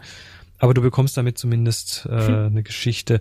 Ähm, es gibt aber wohl eben auch von, weil du sagst, du benutzt TPE, das ist der Photographer's Ephemeris. Ähm, da steht hier, dass der Photographer's Ephemeris in der iPad-Variante wohl auch das, den, den Bildwinkel des Objektives visualisieren kann. Also, dass du das da genau tun kannst, was du Ach, suchst. ja. Allerdings brauchst du da wohl die iPad-Version davon.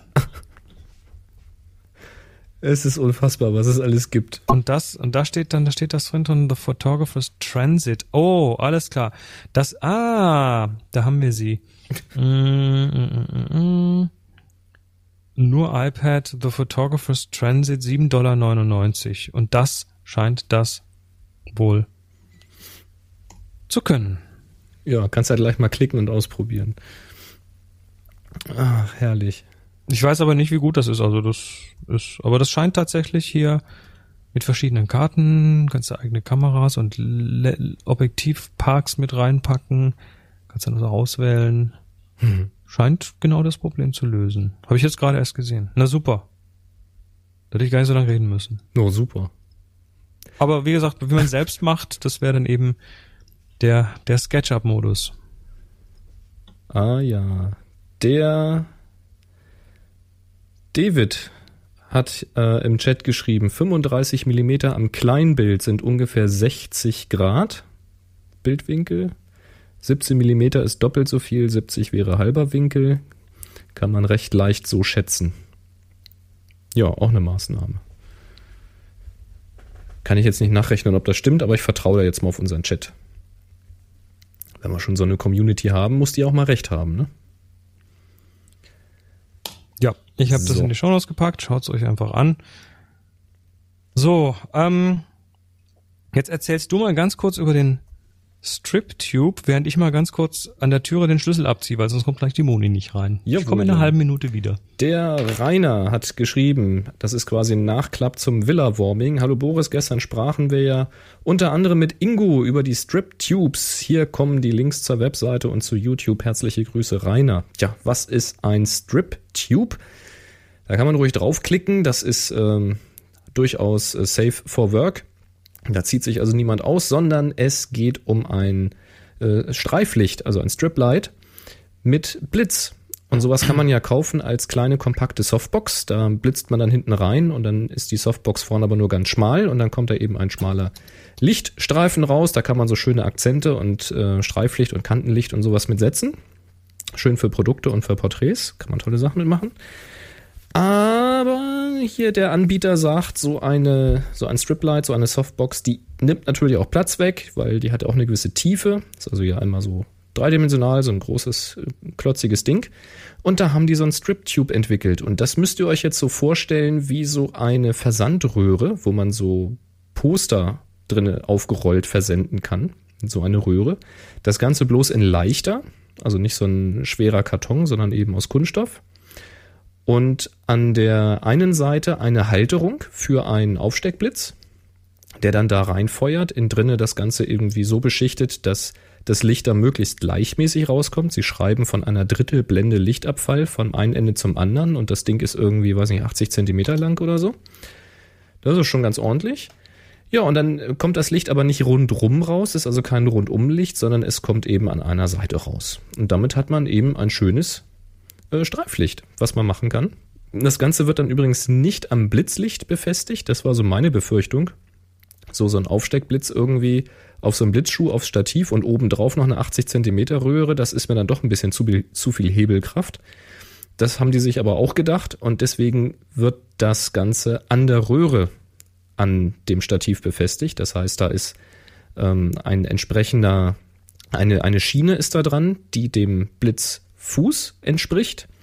Und damit kann man das Ganze eben in einen Blitzschuh hineinschieben und dadurch, dass es eine Schiene ist, kann man das Ganze so ausrichten, dass man dann abhängig davon, was man für einen Blitz hinten dran hängt, das Ganze im Schwerpunkt befestigen kann, so dass eben nicht an einer Seite Kräfte äh, ziehen oder sowas.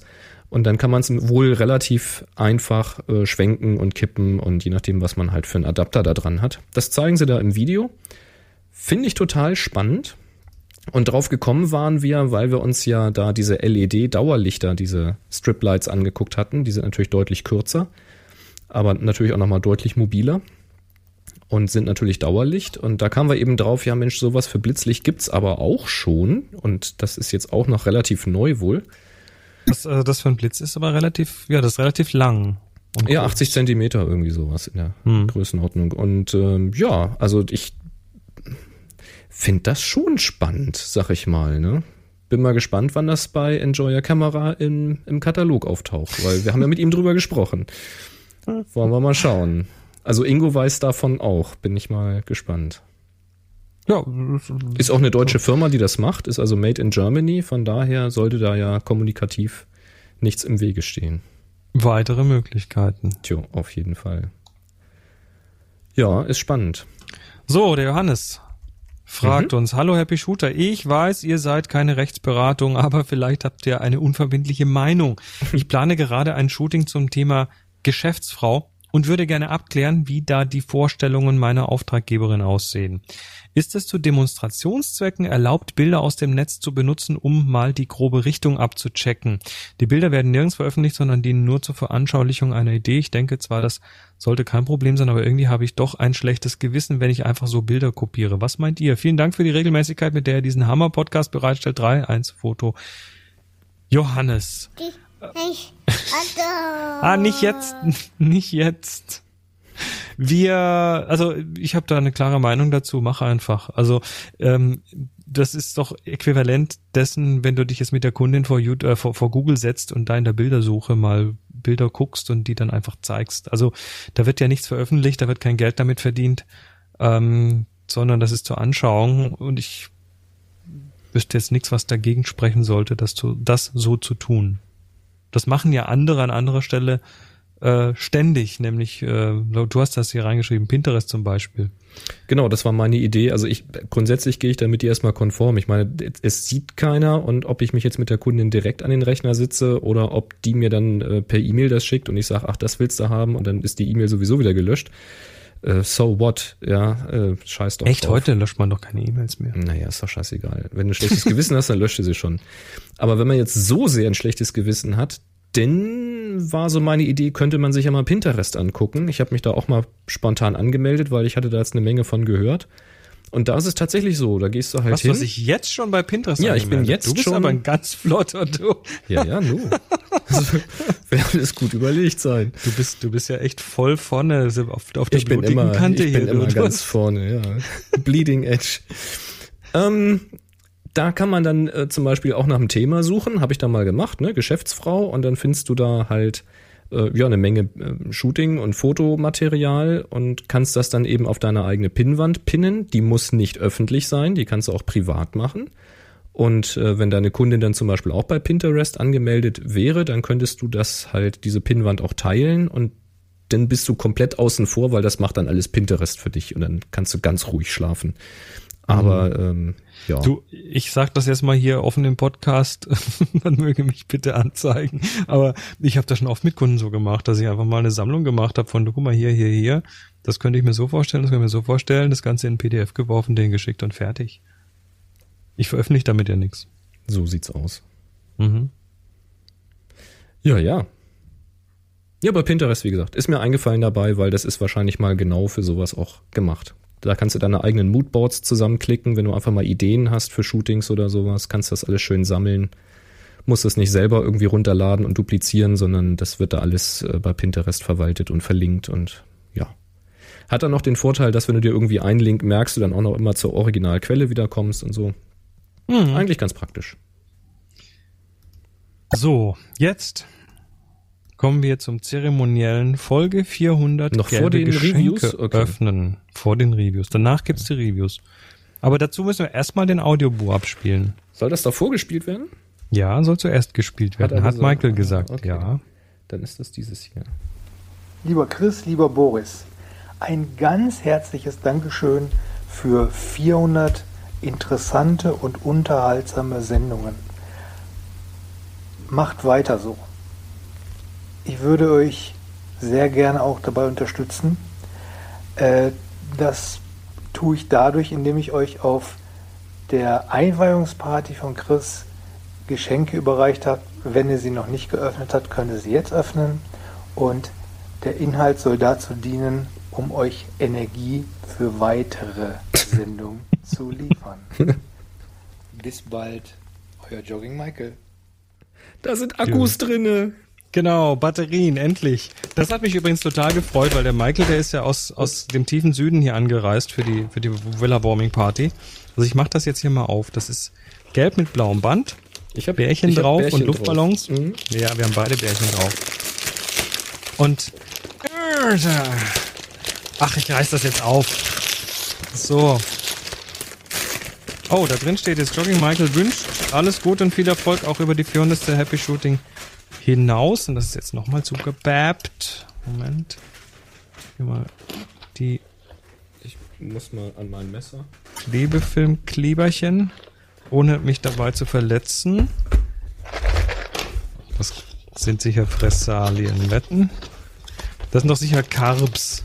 Wo muss ich denn noch aufmachen? sag es noch nicht, sag es noch nicht. Geil. Sag es noch nicht. Äh, das ist, das ist ja mal richtig gut. Ah, jetzt verstehe ich, warum er sagt, da kommt ihr nie drauf. Nein, da sind wir echt nicht drauf gekommen. Ich hatte erst gedacht, da wäre Lego oder sowas drin, vom Geräusch her. Nein, das sind Spirelli, Spirelli. aus, aus Spirelli, aus Ja. 100% grünen Linsen. Das sind low-carbige.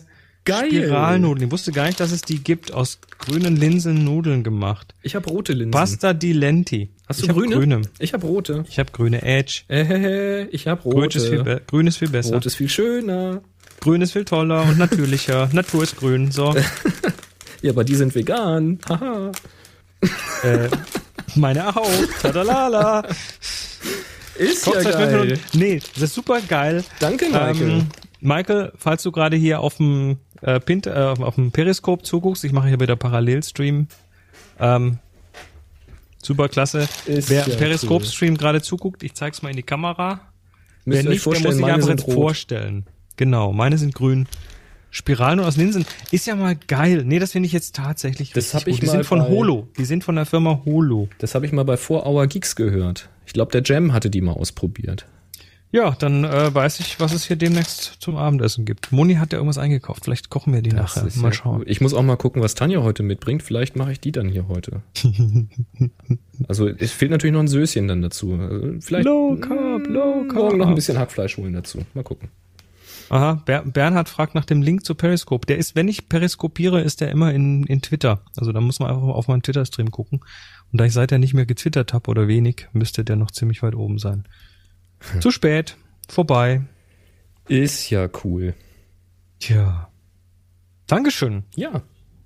Weißt du was? Ich meine, jetzt ohne Scheiß, das macht mir jetzt gerade mehr Spaß als jedes Fotogadget.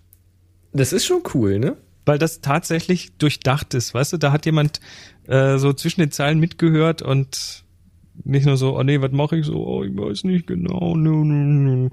Nee, das ist cool. Hat Zeit investiert, auf jeden Fall. Ah, Super. Das hätten wir am Anfang, an, das, hätten wir am Anfang der Sendung machen müssen, dann wären wir mit, mit viel mehr Energie rangegangen. Dann, äh, wenn wir das am Anfang der Sendung gemacht hätten, hätte ich gleich einen Topf aufgesetzt. dann wären die jetzt schon fertig. Die haben fünf Minuten Kochzeit. Genau. So, lass uns doch mal kurz in die In die Reviews. in die Social Media gucken. Wir haben Was haben wir? auf äh, Basti. Twitter haben wir nix. Basti sagt bei Twitter, ob die Herren Moderatoren es wohl Was? nach 400 Sendungen schaffen, die Chattöne auszuschalten. Welche Chattöne? Hast du Chattöne mit im Stream? Ich habe keine Chattöne.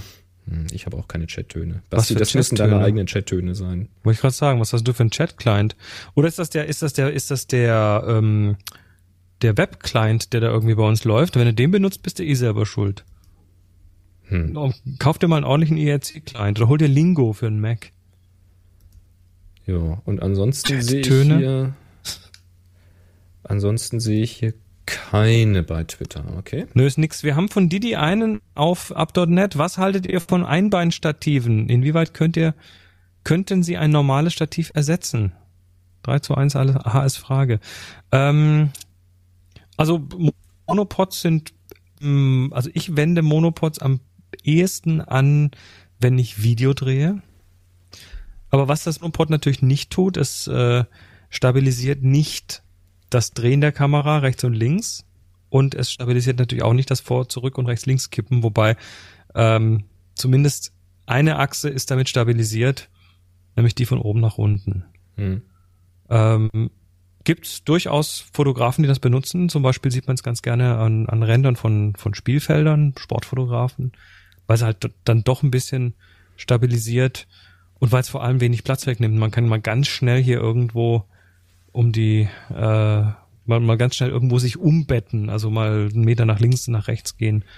Und das ist natürlich sehr, sehr flexibel. Ist es gibt das, dann so, Ge das Gewicht, wenn du bei großen Brennweiten bist. Ich hatte ja mal den, ähm, sag schnell, den Wildlife-Fotografen getroffen äh, in ähm, ja, du musst das irgendwie abstützen, weil, Da- das, du weil das Objektiv so viel wiegt. 400 ja. Millimeter 2,8 und das machst du einfach nicht mehr freihand. Das geht dann halt Mhm. nur noch mit dem Einbein und das ist halt total praktisch, weil du bist ähm, sehr, sehr mobil damit, kannst es einfach mal schultern und transportieren. Schnell hingestellt, Fotos gemacht, das geht schon ganz gut. Und die gibt's auch höhenverstellbar, dann hast du irgendwie so einen kleinen Schraubverschluss oder einen kleinen Hebelchen Und dann kannst du auch mal die Perspektive ändern von der Ja, die gibt's her. sogar mit, mit so, mit so Quetschverschlüssen, also wo du Mhm. mit der Hand einfach nur zusammendrückst und dann bewegt er sich hoch runter, lässt so. los und dann arretiert er wieder. Also du, das wusste ich auch ich schon noch nicht. gesehen. Okay. Ähm, es gibt auch Stati äh, es gibt auch einmal Stative, die äh, als, als Wanderstöcke ausgelegt sind und dann oben so ein Deckelchen haben, was man abmacht und da ist dann ein Stativgewinde drunter. Das, wenn man im Gebirge unterwegs ist, ähm, wurde mir mehrfach angeraten. Ich fand die immer höchst unpraktisch und blöd und habe die deshalb nie verwendet. Ähm, und dann gibt's noch einmal Stative, die unten ja so ausklappbare Füßchen haben, aber die tragen zur eigentlichen Stabilität nicht wirklich was bei. Die sind eher dafür da, dass man äh, dass man das Ding mal irgendwo in die Ecke stellen kann, ohne dass es gleich umkippt. Mhm. Also, Also grundsätzlich bin ich dem Ganzen positiv gegenüber. Es, jetzt für eine kleine Brennweite brauche ich es halt nicht, aber wenn du wirklich mit langen Tele arbeitest, kann das durchaus schon, sinnvoll sein. Hm? Oder Video, dafür ist es tatsächlich auch. Hm. Klar. Auch ganz hübsch. Mhm. So, wir haben auf Google Plus 13 Kommentare. Jo. Was War lustig, denn wie da das immer so hin und her wandert zwischen den verschiedenen Plattformen. so? Ja, die, das ist eine Welle. Der Oliver. Mhm. Bin seit einigen Versionen von Lightroom auf der Suche nach einer Lösung für die GPS-Kartenansicht. Ich bekomme immer die Karte Offline-Meldung unter Windows 7. Bisher hat noch kein Tipp aus dem Netz geholfen. Hat jemand ein ähnliches Problem und schon eine Lösung? Danke und macht weiter so. Gruß. Der Olli aus Aachen. Ähm, ich habe keine Lösung und würde aber empfehlen, möglicherweise das Ding mal komplett runterzuwerfen und neu zu installieren.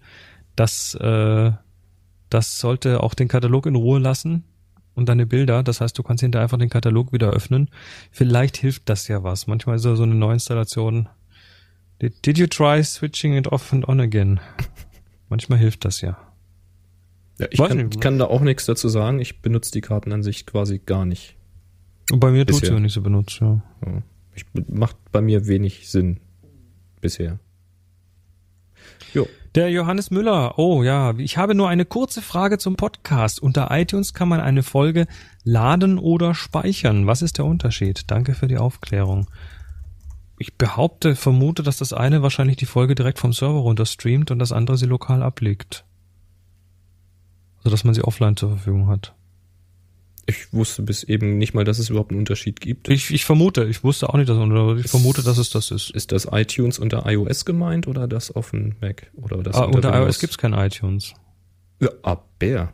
Unter iOS Ach, das heißt, da heißt es dann iTunes. Podcast, ne? das ist eine Podcast-App. Es gibt auch ein iTunes, aber das macht was anderes, glaube ich. Ja, Da kommst du in den Musikstore und so. Genau, das ist nicht das gleiche. Das weiß ich nicht. Hast du da mal, geh, geh mal auf iOS in iTunes und guck mal, ob es da eine Rubrik Podcast gibt. Vielleicht ist es genau das, was er meint. Ja, dann wird aber die, wird aber die Podcast-App aufgemacht, da war es früher Okay. mal drin. Ja.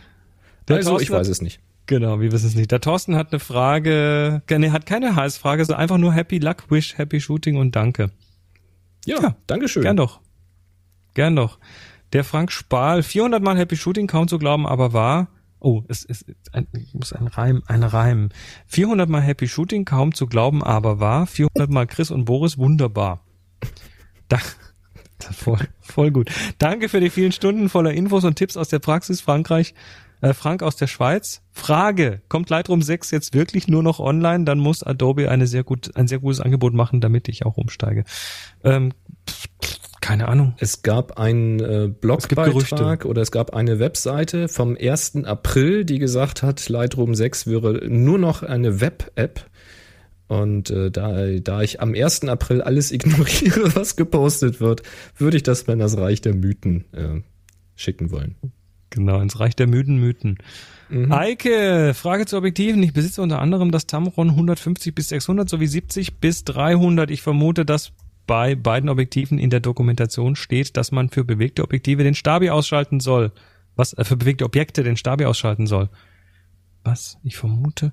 Bei dem 150 bis 600 weiß ich es sicher. Was ist der Grund dafür? Und tatsächlich scheint es bei dem 70 bis 300 relativ egal zu sein. Da habe ich ihn dort immer an, außer auf dem Stativ. Bei dem 150 bis 160 sieht es tatsächlich anders aus. Dort werden mit Stabi an und Bewegung auch Bilder mit an Achtung, Was? zum Teil unscharf. Subjektiv ist mein Eindruck, dass der Ausbeute mit Stabi ein wenig besser ist. Verstehe ich nicht. Ob Stabi an oder aus, bei bewegten Objekten soll man ihn ausschalten. Ähm, das ist wahrscheinlich die Art und Weise, wie der Stabi funktioniert. Also Ähm, Entschuldigung, kann ich nicht nachvollziehen. Also wenn wir hier von der Spiegelreflex reden, dann ist der Stabilisator ja abhängig von der Bewegung der Kamera und nicht optisch. Das heißt, da wird keine Bildanalyse durchgeführt, um den Stabilisator nachzuführen. Das wäre das, ähm, was weiß ich, wenn vor dir einer hüpft und die Bildanalyse versucht, das irgendwie gerade zu machen, so wie nachträglich Video entwackeln bei YouTube oder so, dann kann das halt zu lustigen Phänomenen führen. Aber äh, der Stabi an dem Objektiv hat doch mit der Bewegung ähm, des, des Subjekts nichts zu tun, sondern nur damit, ob du eben zitterst ja, oder aber nicht. wenn wenn er wenn er bewegte Subjekte hat, ich vermute mal, wenn er da Panning macht, also den hinterherfährt quasi. Ich vermute, dass es das ist. Ähm, Das wäre wie und anderes, warum, ja. dann ist mir aber nicht ganz klar. Also ich weiß, dass bei den Canon äh, Objektiven oft so einen Mode 1, Mode 2 gibt, der dann Richtig. den den äh, vertikalen Stabi ausschaltet und nur den Horizont nee, den horizontalen ausschaltet und nur den vertikalen anlässt, dass du pannen kannst, ohne dass der Mhm. versucht, dein Panning zu korrigieren. Ähm, Das wäre Ja. eine Erklärung. Also wenn das Tamron zum Beispiel, also bei, bei Canon gibt es die entweder mit dem Mode-Umschalter, 1 und Mhm. 2, oder aber sie erkennen es automatisch. Da gibt es auch Objektive, die das tun. Und wenn du dann horizontal schwenkst, erkennen sie das und stabilisieren diesen horizontalen Schwenk nicht. Das wäre sonst in der Tat ein Grund, wenn du halt mitziehst, dann wird dir zwischendurch immer wieder das Ziehen wegkorrigiert. Und wenn du genau in dem Augenblick ein Bild machst, ist es natürlich verschwommen. Ansonsten ähm, kannst du halt, wenn der Stabi an ist, unscharfe Bilder kriegen, wenn der sich noch nicht eingeschwungen hat. Weil gerade bei den größeren ist doch ziemlich viel Glas zu bewegen, streckenweise. Und wenn du dann gerade eben durchgedrückt hast und gleich, also halb durch, ne, dann geht der Stabi an und du ziehst gleich durch und machst ein Bild. Wenn deine Kamera so eingestellt ist, dass sie das tut, weil der Fokus ist ja schon da dann äh, kann das sein, dass das so eine ganz ähm, diffizile Unschärfe ist, wo man gar nicht festmachen kann, was da eigentlich unscharf ist, aber es ist alles nicht richtig scharf. Und das kann dann äh, Verwackler sein von dem Stabi. Das heißt, du musst dann mal wirklich halb durchdrücken und den mal so ein bisschen einschaukeln lassen. Mal so eine halbe Sekunde oder auch eine Sekunde, je nach Objektiv, dass der sich mal so richtig fängt. Und, äh, sonst kann das schon mal sein, so bei Schnappschüssen. Das hatte ich auch schon. Also sonst wüsste ich auch nichts. Ja, die nächsten beiden beziehen sich auf davor geschriebene. Der Rainer schreibt herzlichen Glückwunsch zur 400. Boris fragte in, den letzten, in der letzten Folge nach Erfahrungen mit, mit Blitzauslösern im Zusammenhang mit dem Yongnuo 622TX. Ich habe mich dann für das Nicht-TTL-System Yongnuo 560 entschieden, weil es manuell aber mit Steuerung der Leistung und Zoom-Reflektor funktioniert. Gleichzeitig lassen sich alte Blitzempfänger von Yongnuo weiterverwenden. Hier habe ich es verblockt. Gut, Ja, super. guckt euch das an. Und eine Frage an Chris, wie kann man es bei einem 20 mm Objektiv verhindern, dass man andauernd die Finger im Bild hat? Ja, indem man sie halt nach hinten nimmt. ja, ja, kommt natürlich wieder auf die ähm, Sensorgröße an. Ne? Wenn du 20 mm auf einem sehr großen Sensor hast, dann ist das entsprechend weitwinkliger, als wenn das auf einem kleineren Sensor ist. Hm. Ja, Hm. und Peter Rex hat keine Frage, aber herzlichen Glühstrumpf zur 400. und auf die nächsten 400. Jo, wir geben uns Mühe, ne? Wie immer eigentlich. Also, manchmal. Wir? Nicht heute, aber- Mühe? Seit wann das denn? Seit wann das denn? Ja, nicht, wenn wir Das die ist- Sendung aufnehmen, aber. Ach so, oh, sonst Ja. geben wir uns immer Mühe. immer, die- ja, ja. Genau, Man, wir, wir können das nicht so zeigen. genau. ja. Ähm, so, der Robert, der Robert channelt den David, der sich nicht irgendwie hier anmelden möchte. Äh, wahrscheinlich so mit Aluhut. Ne? David möchte gerne wissen, wer hat schon mal eine Autofahrt mit einer GoPro 3 gefilmt und hat erprobte Tipps für stabile Befestigung. Magnet auf Motorhaube, sicheren Saugnapf, andere Lösung? Fragezeichen. 3 zu 1 Happy Shooting. Es gibt, es gibt da Saugnapfbefestigungen, die richtig gut sind, die glaube ich sogar äh, dir eine Garantie, eine Garantie geben, dass sie nicht, nicht absemmeln, wenn du da irgendwie mit 100 Sachen durch die, durch die Pampa fährst. Also, wir hatten ja hier, äh, wie hieß das Ding? Von RAM. RAM? Äh, von Enjoy Camera. Ram Mount, ja. Da hatte ich hier einen Saugnapf und ähm, immer aufpassen. Also Saugnäpfe lassen auch nach. Also wenn ihr die ein Jahr lang benutzt habt, dann würde ich dem nicht mehr so viel trauen. Das weiß ich jetzt bei dem nicht. Ich kannte gut, da halt, kommt, da ist immer die Frage, wie dicht ist die Ab, der, der Abschluss zwischen, zwischen Ja, dem und wie- Untergrund wie und dem Saugnapf. wird das Gummi, Ist da Dreck dazwischen? äh, härtet das so Gummi weiter. aus, wenn da Sonne drauf knallt. Also ich kenne halt diese etwas, was weiß etwas, wahrscheinlich deutlich billigeren Saugnäpfe von diesen Navigationsdingern und denen würde ich jetzt keine Kamera anvertrauen. Aber dieses RAM-Ding, das hatte ich ja hier an die Scheibe geklemmt und da hätte ich jetzt eher Angst gehabt, dran zu reißen, dass mir die Scheibe entgegenkommt. Ähm, das war schon ziemlich fest. Das war wirklich. Kannst du, das kannst du dir auf deinen, auf deinen Monitor, auf, der, auf deinen Mac, auf deinen iMac draufdingsen und so lang ziehen, bis der kaputt ist und dann kannst du dir endlich einen neuen kaufen. Ja, das ist auch ein schöner Plan. Mhm. Nee, also sowas kann man schon machen, aber wenn ihr sowas macht, ähm, denkt dran immer noch eine zweite Sicherung. Also immer noch mal irgendwo ein Seil rum und das Ganze, was weiß ich, um, um, um die Türsäule oder irgendwo noch mal sichern. Weil wenn es dann doch mal abgeht, das kannst du halt nie ausschließen bei so Saugnäpfen, dann äh, ist es immer noch mal gesichert machen aber, meine ich, so diese größeren Filmproduktionen auch. Die machen das auch mit so Saugnapfgeschichten ähm, oder mit so ähm, Gestellen, die eingeklinkt werden in diese Ritzen, wo die Scheibe rein versenkt wird und um den Türspalt rum und solche Späße. Aber normalerweise bei den Filmproduktionen oder selten bei den Filmproduktionen fahren die auch wirklich richtig schnell, sondern das ist ja durch Schnitt und Perspektive und so. Mhm. Ja, ja. Ja, der Matthias, äh, ich möchte die Augen meiner Kinder frontal mit einem Makroobjektiv fotografieren. Bei allen bisherigen Versuchen war allerdings von der Spiegelung der Umgebung und von der Kamera dem Fotografen mehr zu sehen als vom eigentlichen Auge. Die Kids an eine schwarze Wand schauen lassen, habe ich schon probiert, aber da die das da das Auge ja rund ist, bräuchte ich eher eine schwarze Kugel, in der die Kinder und Fotograf steigen können. Ganz zu schweigen von dem schwarzen Ninja-Outfit für den Fotografen. Aus einem schrägen Winkel fotografieren, um schon mal den Fotografen aus der Spiegelung zu bekommen, kommt nicht in Frage. Die Bildidee ist schon eine frontale Aufgabe. Ideen, Anregungen. Ach ja, Happy 400. Nö, genau das, was du sagst. Was, was da zurückspiegelt, ist halt, äh, ist halt deine Umgebung. Das Einzige, was du tun könntest, wäre, dass du die, äh, dass du mit einem relativ starken Blitz arbeitest und dann den mm. relativ nah an die Augen rannimmst. nee, was, was dann passiert, ist folgendes. Du blitzt die Augen und durch die lange Entfernung, äh, durch die kurze Entfernung zu den Augen sind die richtig belichtet, aber die Rückwand ist so weit weg, dass dann durch den Lichtabfall die nicht mehr wirklich stark mit draufkommt. Nochmal, willst du ins Auge blitzen oder willst du an die Wand blitzen? Nein, von der Seite das Auge blitzen.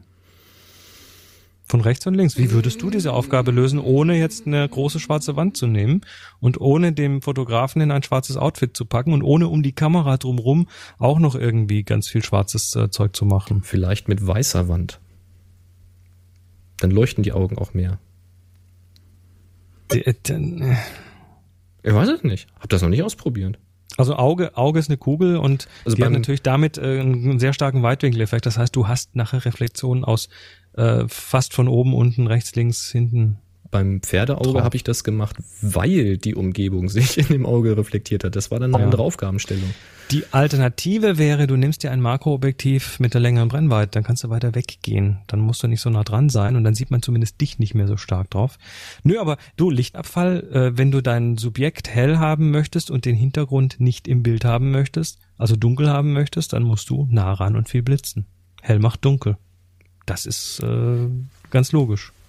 Also ich hätte jetzt instinktiv halt nicht das, ähm, das Auge auf eine schwarze Wand, sondern auf eine weiße Wand gucken lassen. Irgendwo nah vor eine weiße Ja, du Wand, brauchst- weil das du schön brauchst- hell ist. Du brauchst mit der du Methode doch gar keine Wand haben. Das ist völlig egal, was hinten ist, weil du siehst es eh nicht, weil Ja, das Licht reinblitzen. vom Blitz wie reinblitzen. Du blitzt von rechts und links, du machst da rechts und Du links. meinst nicht ins irgendwie- Auge, du meinst einfach nur das Gesicht quasi ausleuchten. Ja, natürlich. Ich sag jetzt nicht, du, du, du, du der Blitz Ich, muss ich, ich zwei stelle Zentimeter stell vorm mir gerade so einen. Systemblitz vor, der so Nein. zwei Zentimeter neben dem Auge und dann so. Nein, natürlich nicht. Und wenn du das noch geschickt machst, dann hast du die Reflexion, also der Blitz, der wird natürlich dann auch im Auge reflektiert. Wenn du das noch geschickt machst, dann hast du den Blitz, diese, diese, diese helle Reflexion des Blitzes im Weißen vom Auge und dann sieht man die da nicht so.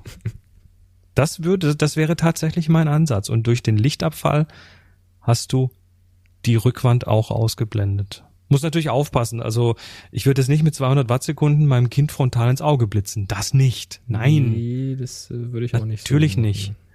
Aber ähm, und auch nicht frontal natürlich. Vielleicht Softboxen wäre noch eine Lösung. Links und rechts, dann hast du eine große weiße, also nicht nur den Blitz, sondern Ja, eine dann hast große du aber wieder das. Problem, dass du eine große Fläche hast, die reflektiert und das siehst du natürlich in der Reflexion. Ja, aber die ist ja dann weiß. Wenn er das nicht will, muss er neutral, anders ja. arbeiten. Aber wenn du Makro machst, also echtes Makro, dann würde das doch eh bildfüllend sein. Ich habe jetzt Lust, das auszuprobieren. Ja, dann mach mal. Muss, muss noch jemanden suchen. Tanja! Muss noch jemanden suchen, dessen Auge fotografieren. Tanja, setz dich hier mal eine Stunde ruhig hin. Ja, ich Kann ich was lesen? Nein, du kannst nichts lesen. Du musst in die genau. Kamera gucken. Er kann Musik hören in der Zwischenzeit. Super.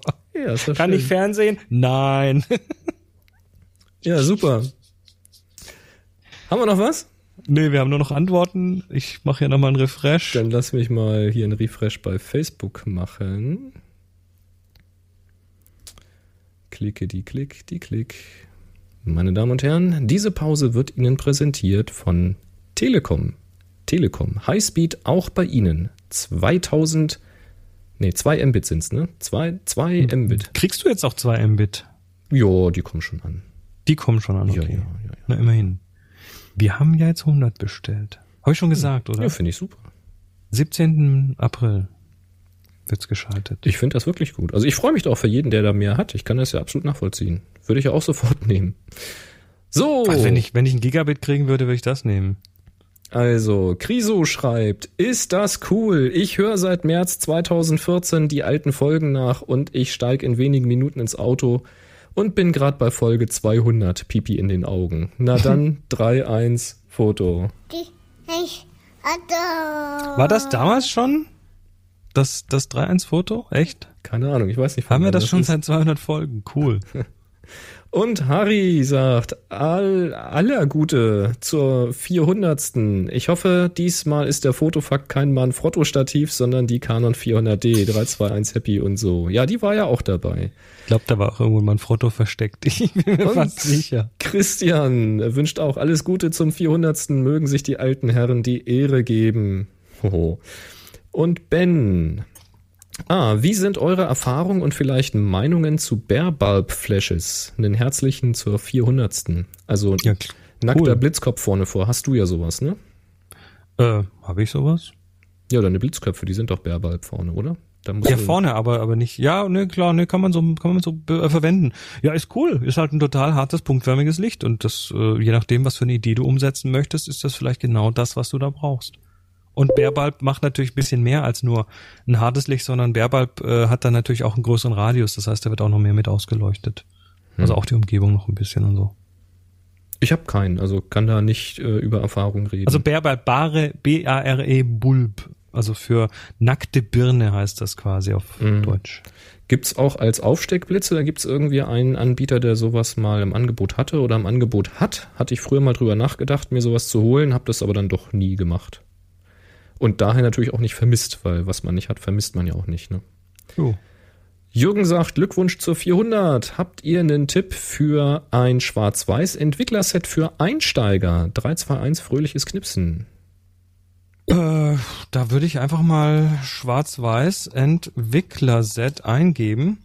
Ähm, das findest du bei, bei Spürsinn gibt's das, bei Photo Impacts gibt's das, bei Marco Direct gibt's das, bei Fototech. Aber du hast jetzt kein, kein spezielle Empfehlung oder ist eigentlich egal, nee, oder? Das ist für den Anfang ist das, glaube ich, erstmal egal. Die, die sind, die kommen mit einem ähnlichen Umfang, ähm, dieses Sets und sind, ja, weiß nicht, also da kommt halt, da kommen halt dann so Entwicklerflaschen üblicherweise mit. So eine für einen Entwickler, eine für einen Fixierer zum Anrühren.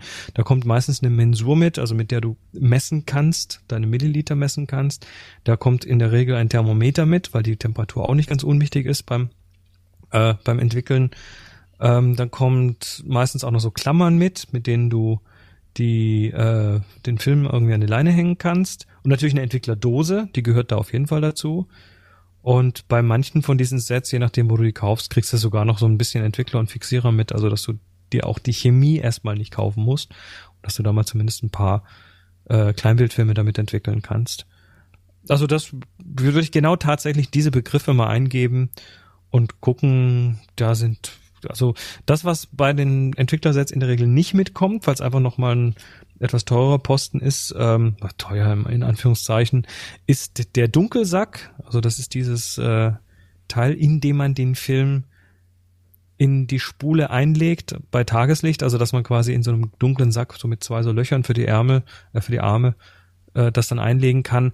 Das kriegt man aber auch erstmal ohne Dunkelsack hin, wenn man tatsächlich einen echt dunklen Raum hat, also irgendwo im Keller und äh, bitte die Smartwatch ausziehen, die leuchtet nämlich vielleicht Und dann kriegt man das auch in so ganz dunklen Räumen hin. Ist nur angenehmer, wenn man es im Dunkelsack machen kann. Mhm. Jo. Jo, der John. Erstmal Glückwunsch zur 400. Hallo Boris, hallo Chris. Ich hatte am Wochenende ein Shooting in einem Fitnessstudio. Leider hatte ich mehrfach Aussetzer meiner Yongnuo Funkauslöser. Akkus waren voll geladen und die Auslöser zeigten auch Bereitschaft an. Mir war aufgefallen, dass im Studio viele Handys in der Nähe waren und auch benutzt wurden. Kann das ein Grund für die Aussetzer sein? Ich habe dann einen Masterblitz an die Decke geblitzt und die Fotozellen der Aufsteckblitze genutzt. Grüße, John 321 Happy Shooting. PS, ich hab wieder gehört. Ich hab's wieder gehört. Boah, deine Kamera macht voll coole Fotos. ja, den Spruch muss man dann einfach mal schlucken und einfach anerkennt nicken. Deswegen hat man ja so eine tolle Kamera. ja, ähm, Funkauslöser. Das, äh, ich bin mir nicht sicher, ob die Handys stören können. Das ähm, habe ich noch nicht ausprobiert. Ist ja auch Funk. Ist auch Funk, aber andere Frequenzen. Ne? Ich weiß nicht, inwieweit das stört. Ähm, was natürlich aber auch sein kann, ist, dass zum Beispiel WLANs in der Nähe sind, in so einem Fitnessstudio, dass da, vielleicht haben die ein öffentliches WLAN oder irgendeinen Zugang oder in der Nähe sind viele WLANs. Das kann natürlich auch alles irgendwie einstreuen. Das ist äh, durchaus ein Problem bei Funk. Ich hatte auch mal ein paar Funkauslöser, die halt eigentlich auch eher so für Studio gedacht waren und die habe ich dann aber mit rausgenommen und da war ich in Göttingen bei einer Außenlocation und wollte da eben auch blitzen. Und da hatte ich auch den Effekt, dass die Blitze einfach mal so ausgelöst hatten. So von sich aus, einfach so eine Fremdauslösung. Und dann natürlich nicht mehr auslösen konnten, wenn ich das Foto machen wollte, weil die erstmal wieder nachgeladen wurden. Also da hat auch irgendwas gestört, aber ich bin auch da während des Shootings nicht dahinter gekommen, was das war. Ich hatte ist doch eh Voodoo. Ja, ich habe mir dann ja, das war dann so dieses dieses Shooting, wo ich hinterher so einen Frust hatte, ähm, dass es dann nicht so geklappt hatte, wie ich wollte und habe mir dann diese Pocket Wizards halt geholt, die Pocket Wizard Plus 2 damals. Jetzt äh, gibt's diese Plus X, die sind dann noch ein bisschen kompakter, ein bisschen günstiger. Und mit denen hatte ich solche Aussetzer bisher noch nicht. Ich bin jetzt aber auch nicht an dieselbe Location gegangen, um das nochmal auszuprobieren. Keine Ahnung, ergab sich noch nicht. Aber das ist halt Funk und von daher, die Lösung ist schon super. Ich habe das bei mir eigentlich auch immer so. Die Blitze haben auch eine Fotozelle, die können also mitblitzen, wenn es irgendwo blitzt. Und wenn ich irgendwo Fotos mache, wo ich weiß, dass kein anderer mit seiner kleinen Knipse fotografiert, dann habe ich diese, diesen Slave-Modus auch aktiv, habe trotzdem Funkauslöser dran, so dass ich quasi ein doppeltes Backup habe. Also entweder Sklaventreiber. Krieg, entweder kriegt er das äh, über Funk mit oder er kriegt es über Licht mit, weil irgendeiner wird schon reagieren. Du arbeitest mit Blitzsklaven. Mit Sklaven, ja, ja. Das ist äh, heute nicht mehr angebracht. Naja, ich, wenigstens habe ich keine Kapuzen mehr auf dabei. Ähm, Jürgen schreibt noch, ein kurzer Nachtrag zum Diskussionsthema Kamera und Regen. Ich habe meine, Klammern, Reiseschlampe Canon 600D auch über Jahre heftig geschunden. Verregnete Motorradtouren, Wintercamping, Mountainbike-Touren, Tropenreise und diverses. Bis sie eben nicht mehr mochte. Die Diagnose des Reparateurs war dann ernüchternd. Das Teil war innerlich total korrodiert. Das heißt, es haben diverse Rädchen und Knöpfe nicht mehr funktioniert, Reparaturkosten 100 Euro. Der Profi meinte, dass das Problem die Kapillarwirkung ist und sich das Wasser immer irgendwie über die Knöpfe seinen Weg in die Kamera bahnt. Jo. Die einzigen Kanons, die wirklich gefahrlos bei Regen zu benutzen sind, das sind die aus der 1er Serie. Für mich bedeutet dies, dass ich bei starkem Regen eben jetzt die berühmte Duschhaube verwende. Ja, auch eine gute Idee. Ja, Duschhaube. Ist Sehr ja tatsächlich schön. ein legitimes Mittel, um den Regen abzuhalten. Das war's so. von Facebook. War's das? Wow. Das waren ja ganz wenig Fragen heute. Ja, aber total, ne? Gut, ähm, jetzt brauchen wir noch eine Aufgabe. Lieber Chat, ihr da gab's, glaube ich, lange Zeit gehabt. Schon Ideen. Ja, lange Zeit gehabt für Aufgaben. Ich mache mal kurz happyshooting.de auf und schaue mir da in der Aufgabenliste mal durch, was wir schon hatten. Oh, Irgendwas zum Thema Fenster gab es. Wegen Fenster oder Hinterfenster? Irgendwie sowas gab es doch da. Ja, wo ist jetzt die Liste? Chat. Da hat doch irgendjemand hat doch mitgeschrieben. Moni holt gerade die Linsen ab. Nee, die hört gerade zu mit sechs Sekunden Delay. Zeitfenster Ach ja, gab sie, es schon. Sie, sie signalisiert mir, dass sie jetzt was isst ohne mich. Das ist, weil wir so lange Sendung machen. Oder weil sie so hungrig ist. Oder verfressen. Jubiläum, Hinterfenster, Auge, alte Herren.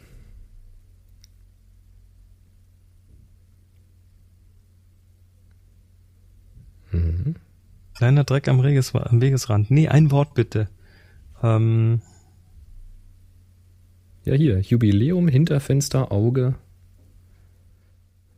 Auge. Auge hatten wir. Wir hatten Auge noch nicht. War zu naheliegend. Das ist zu naheliegend. Okay. 400, Aufgabe 400. Auch nicht Hm. doof. Ja, dann machen wir 400. Kommen lauter Fotos von Filmdosen. Neue Aufgabe 400. Ähm, der Tag dann HS400, also in Zahlen bitte. Vom 9.4. bis zum 23.4.2015. Genau, macht ein neues Foto zum Thema 400, ladet es bei Flickr hoch, stellt es in die Happy Shooting Gruppe und vergebt den Tag HS400. Jo. Schön, 400, machen wir das so. Das ist ja cool. Dann haben wir Auge immer noch. Ja, Wahnsinn. So, und jetzt müssen wir noch das Geräuschrätsel auflösen. War nur Spaß. Ja, der muss heute noch mal raus. So. Der gefällt dir doch immer noch. Ja, dann ist äh, gut. Wir werden jetzt. Äh, ich werde gleich mal gucken, ob wir vielleicht, ich vielleicht irgendwas mit den Linsennudeln mache. Vielleicht auch bis morgen. Mal schauen. Und Da ist eine gebrochen. ansonsten. Was? Da ist eine gebrochen. Muss ich reklamieren. Du hast eine kaputte Linsennudel bekommen. Ja.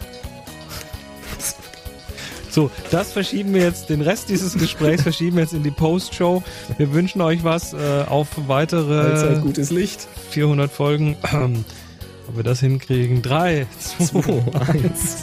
Happy Shooting.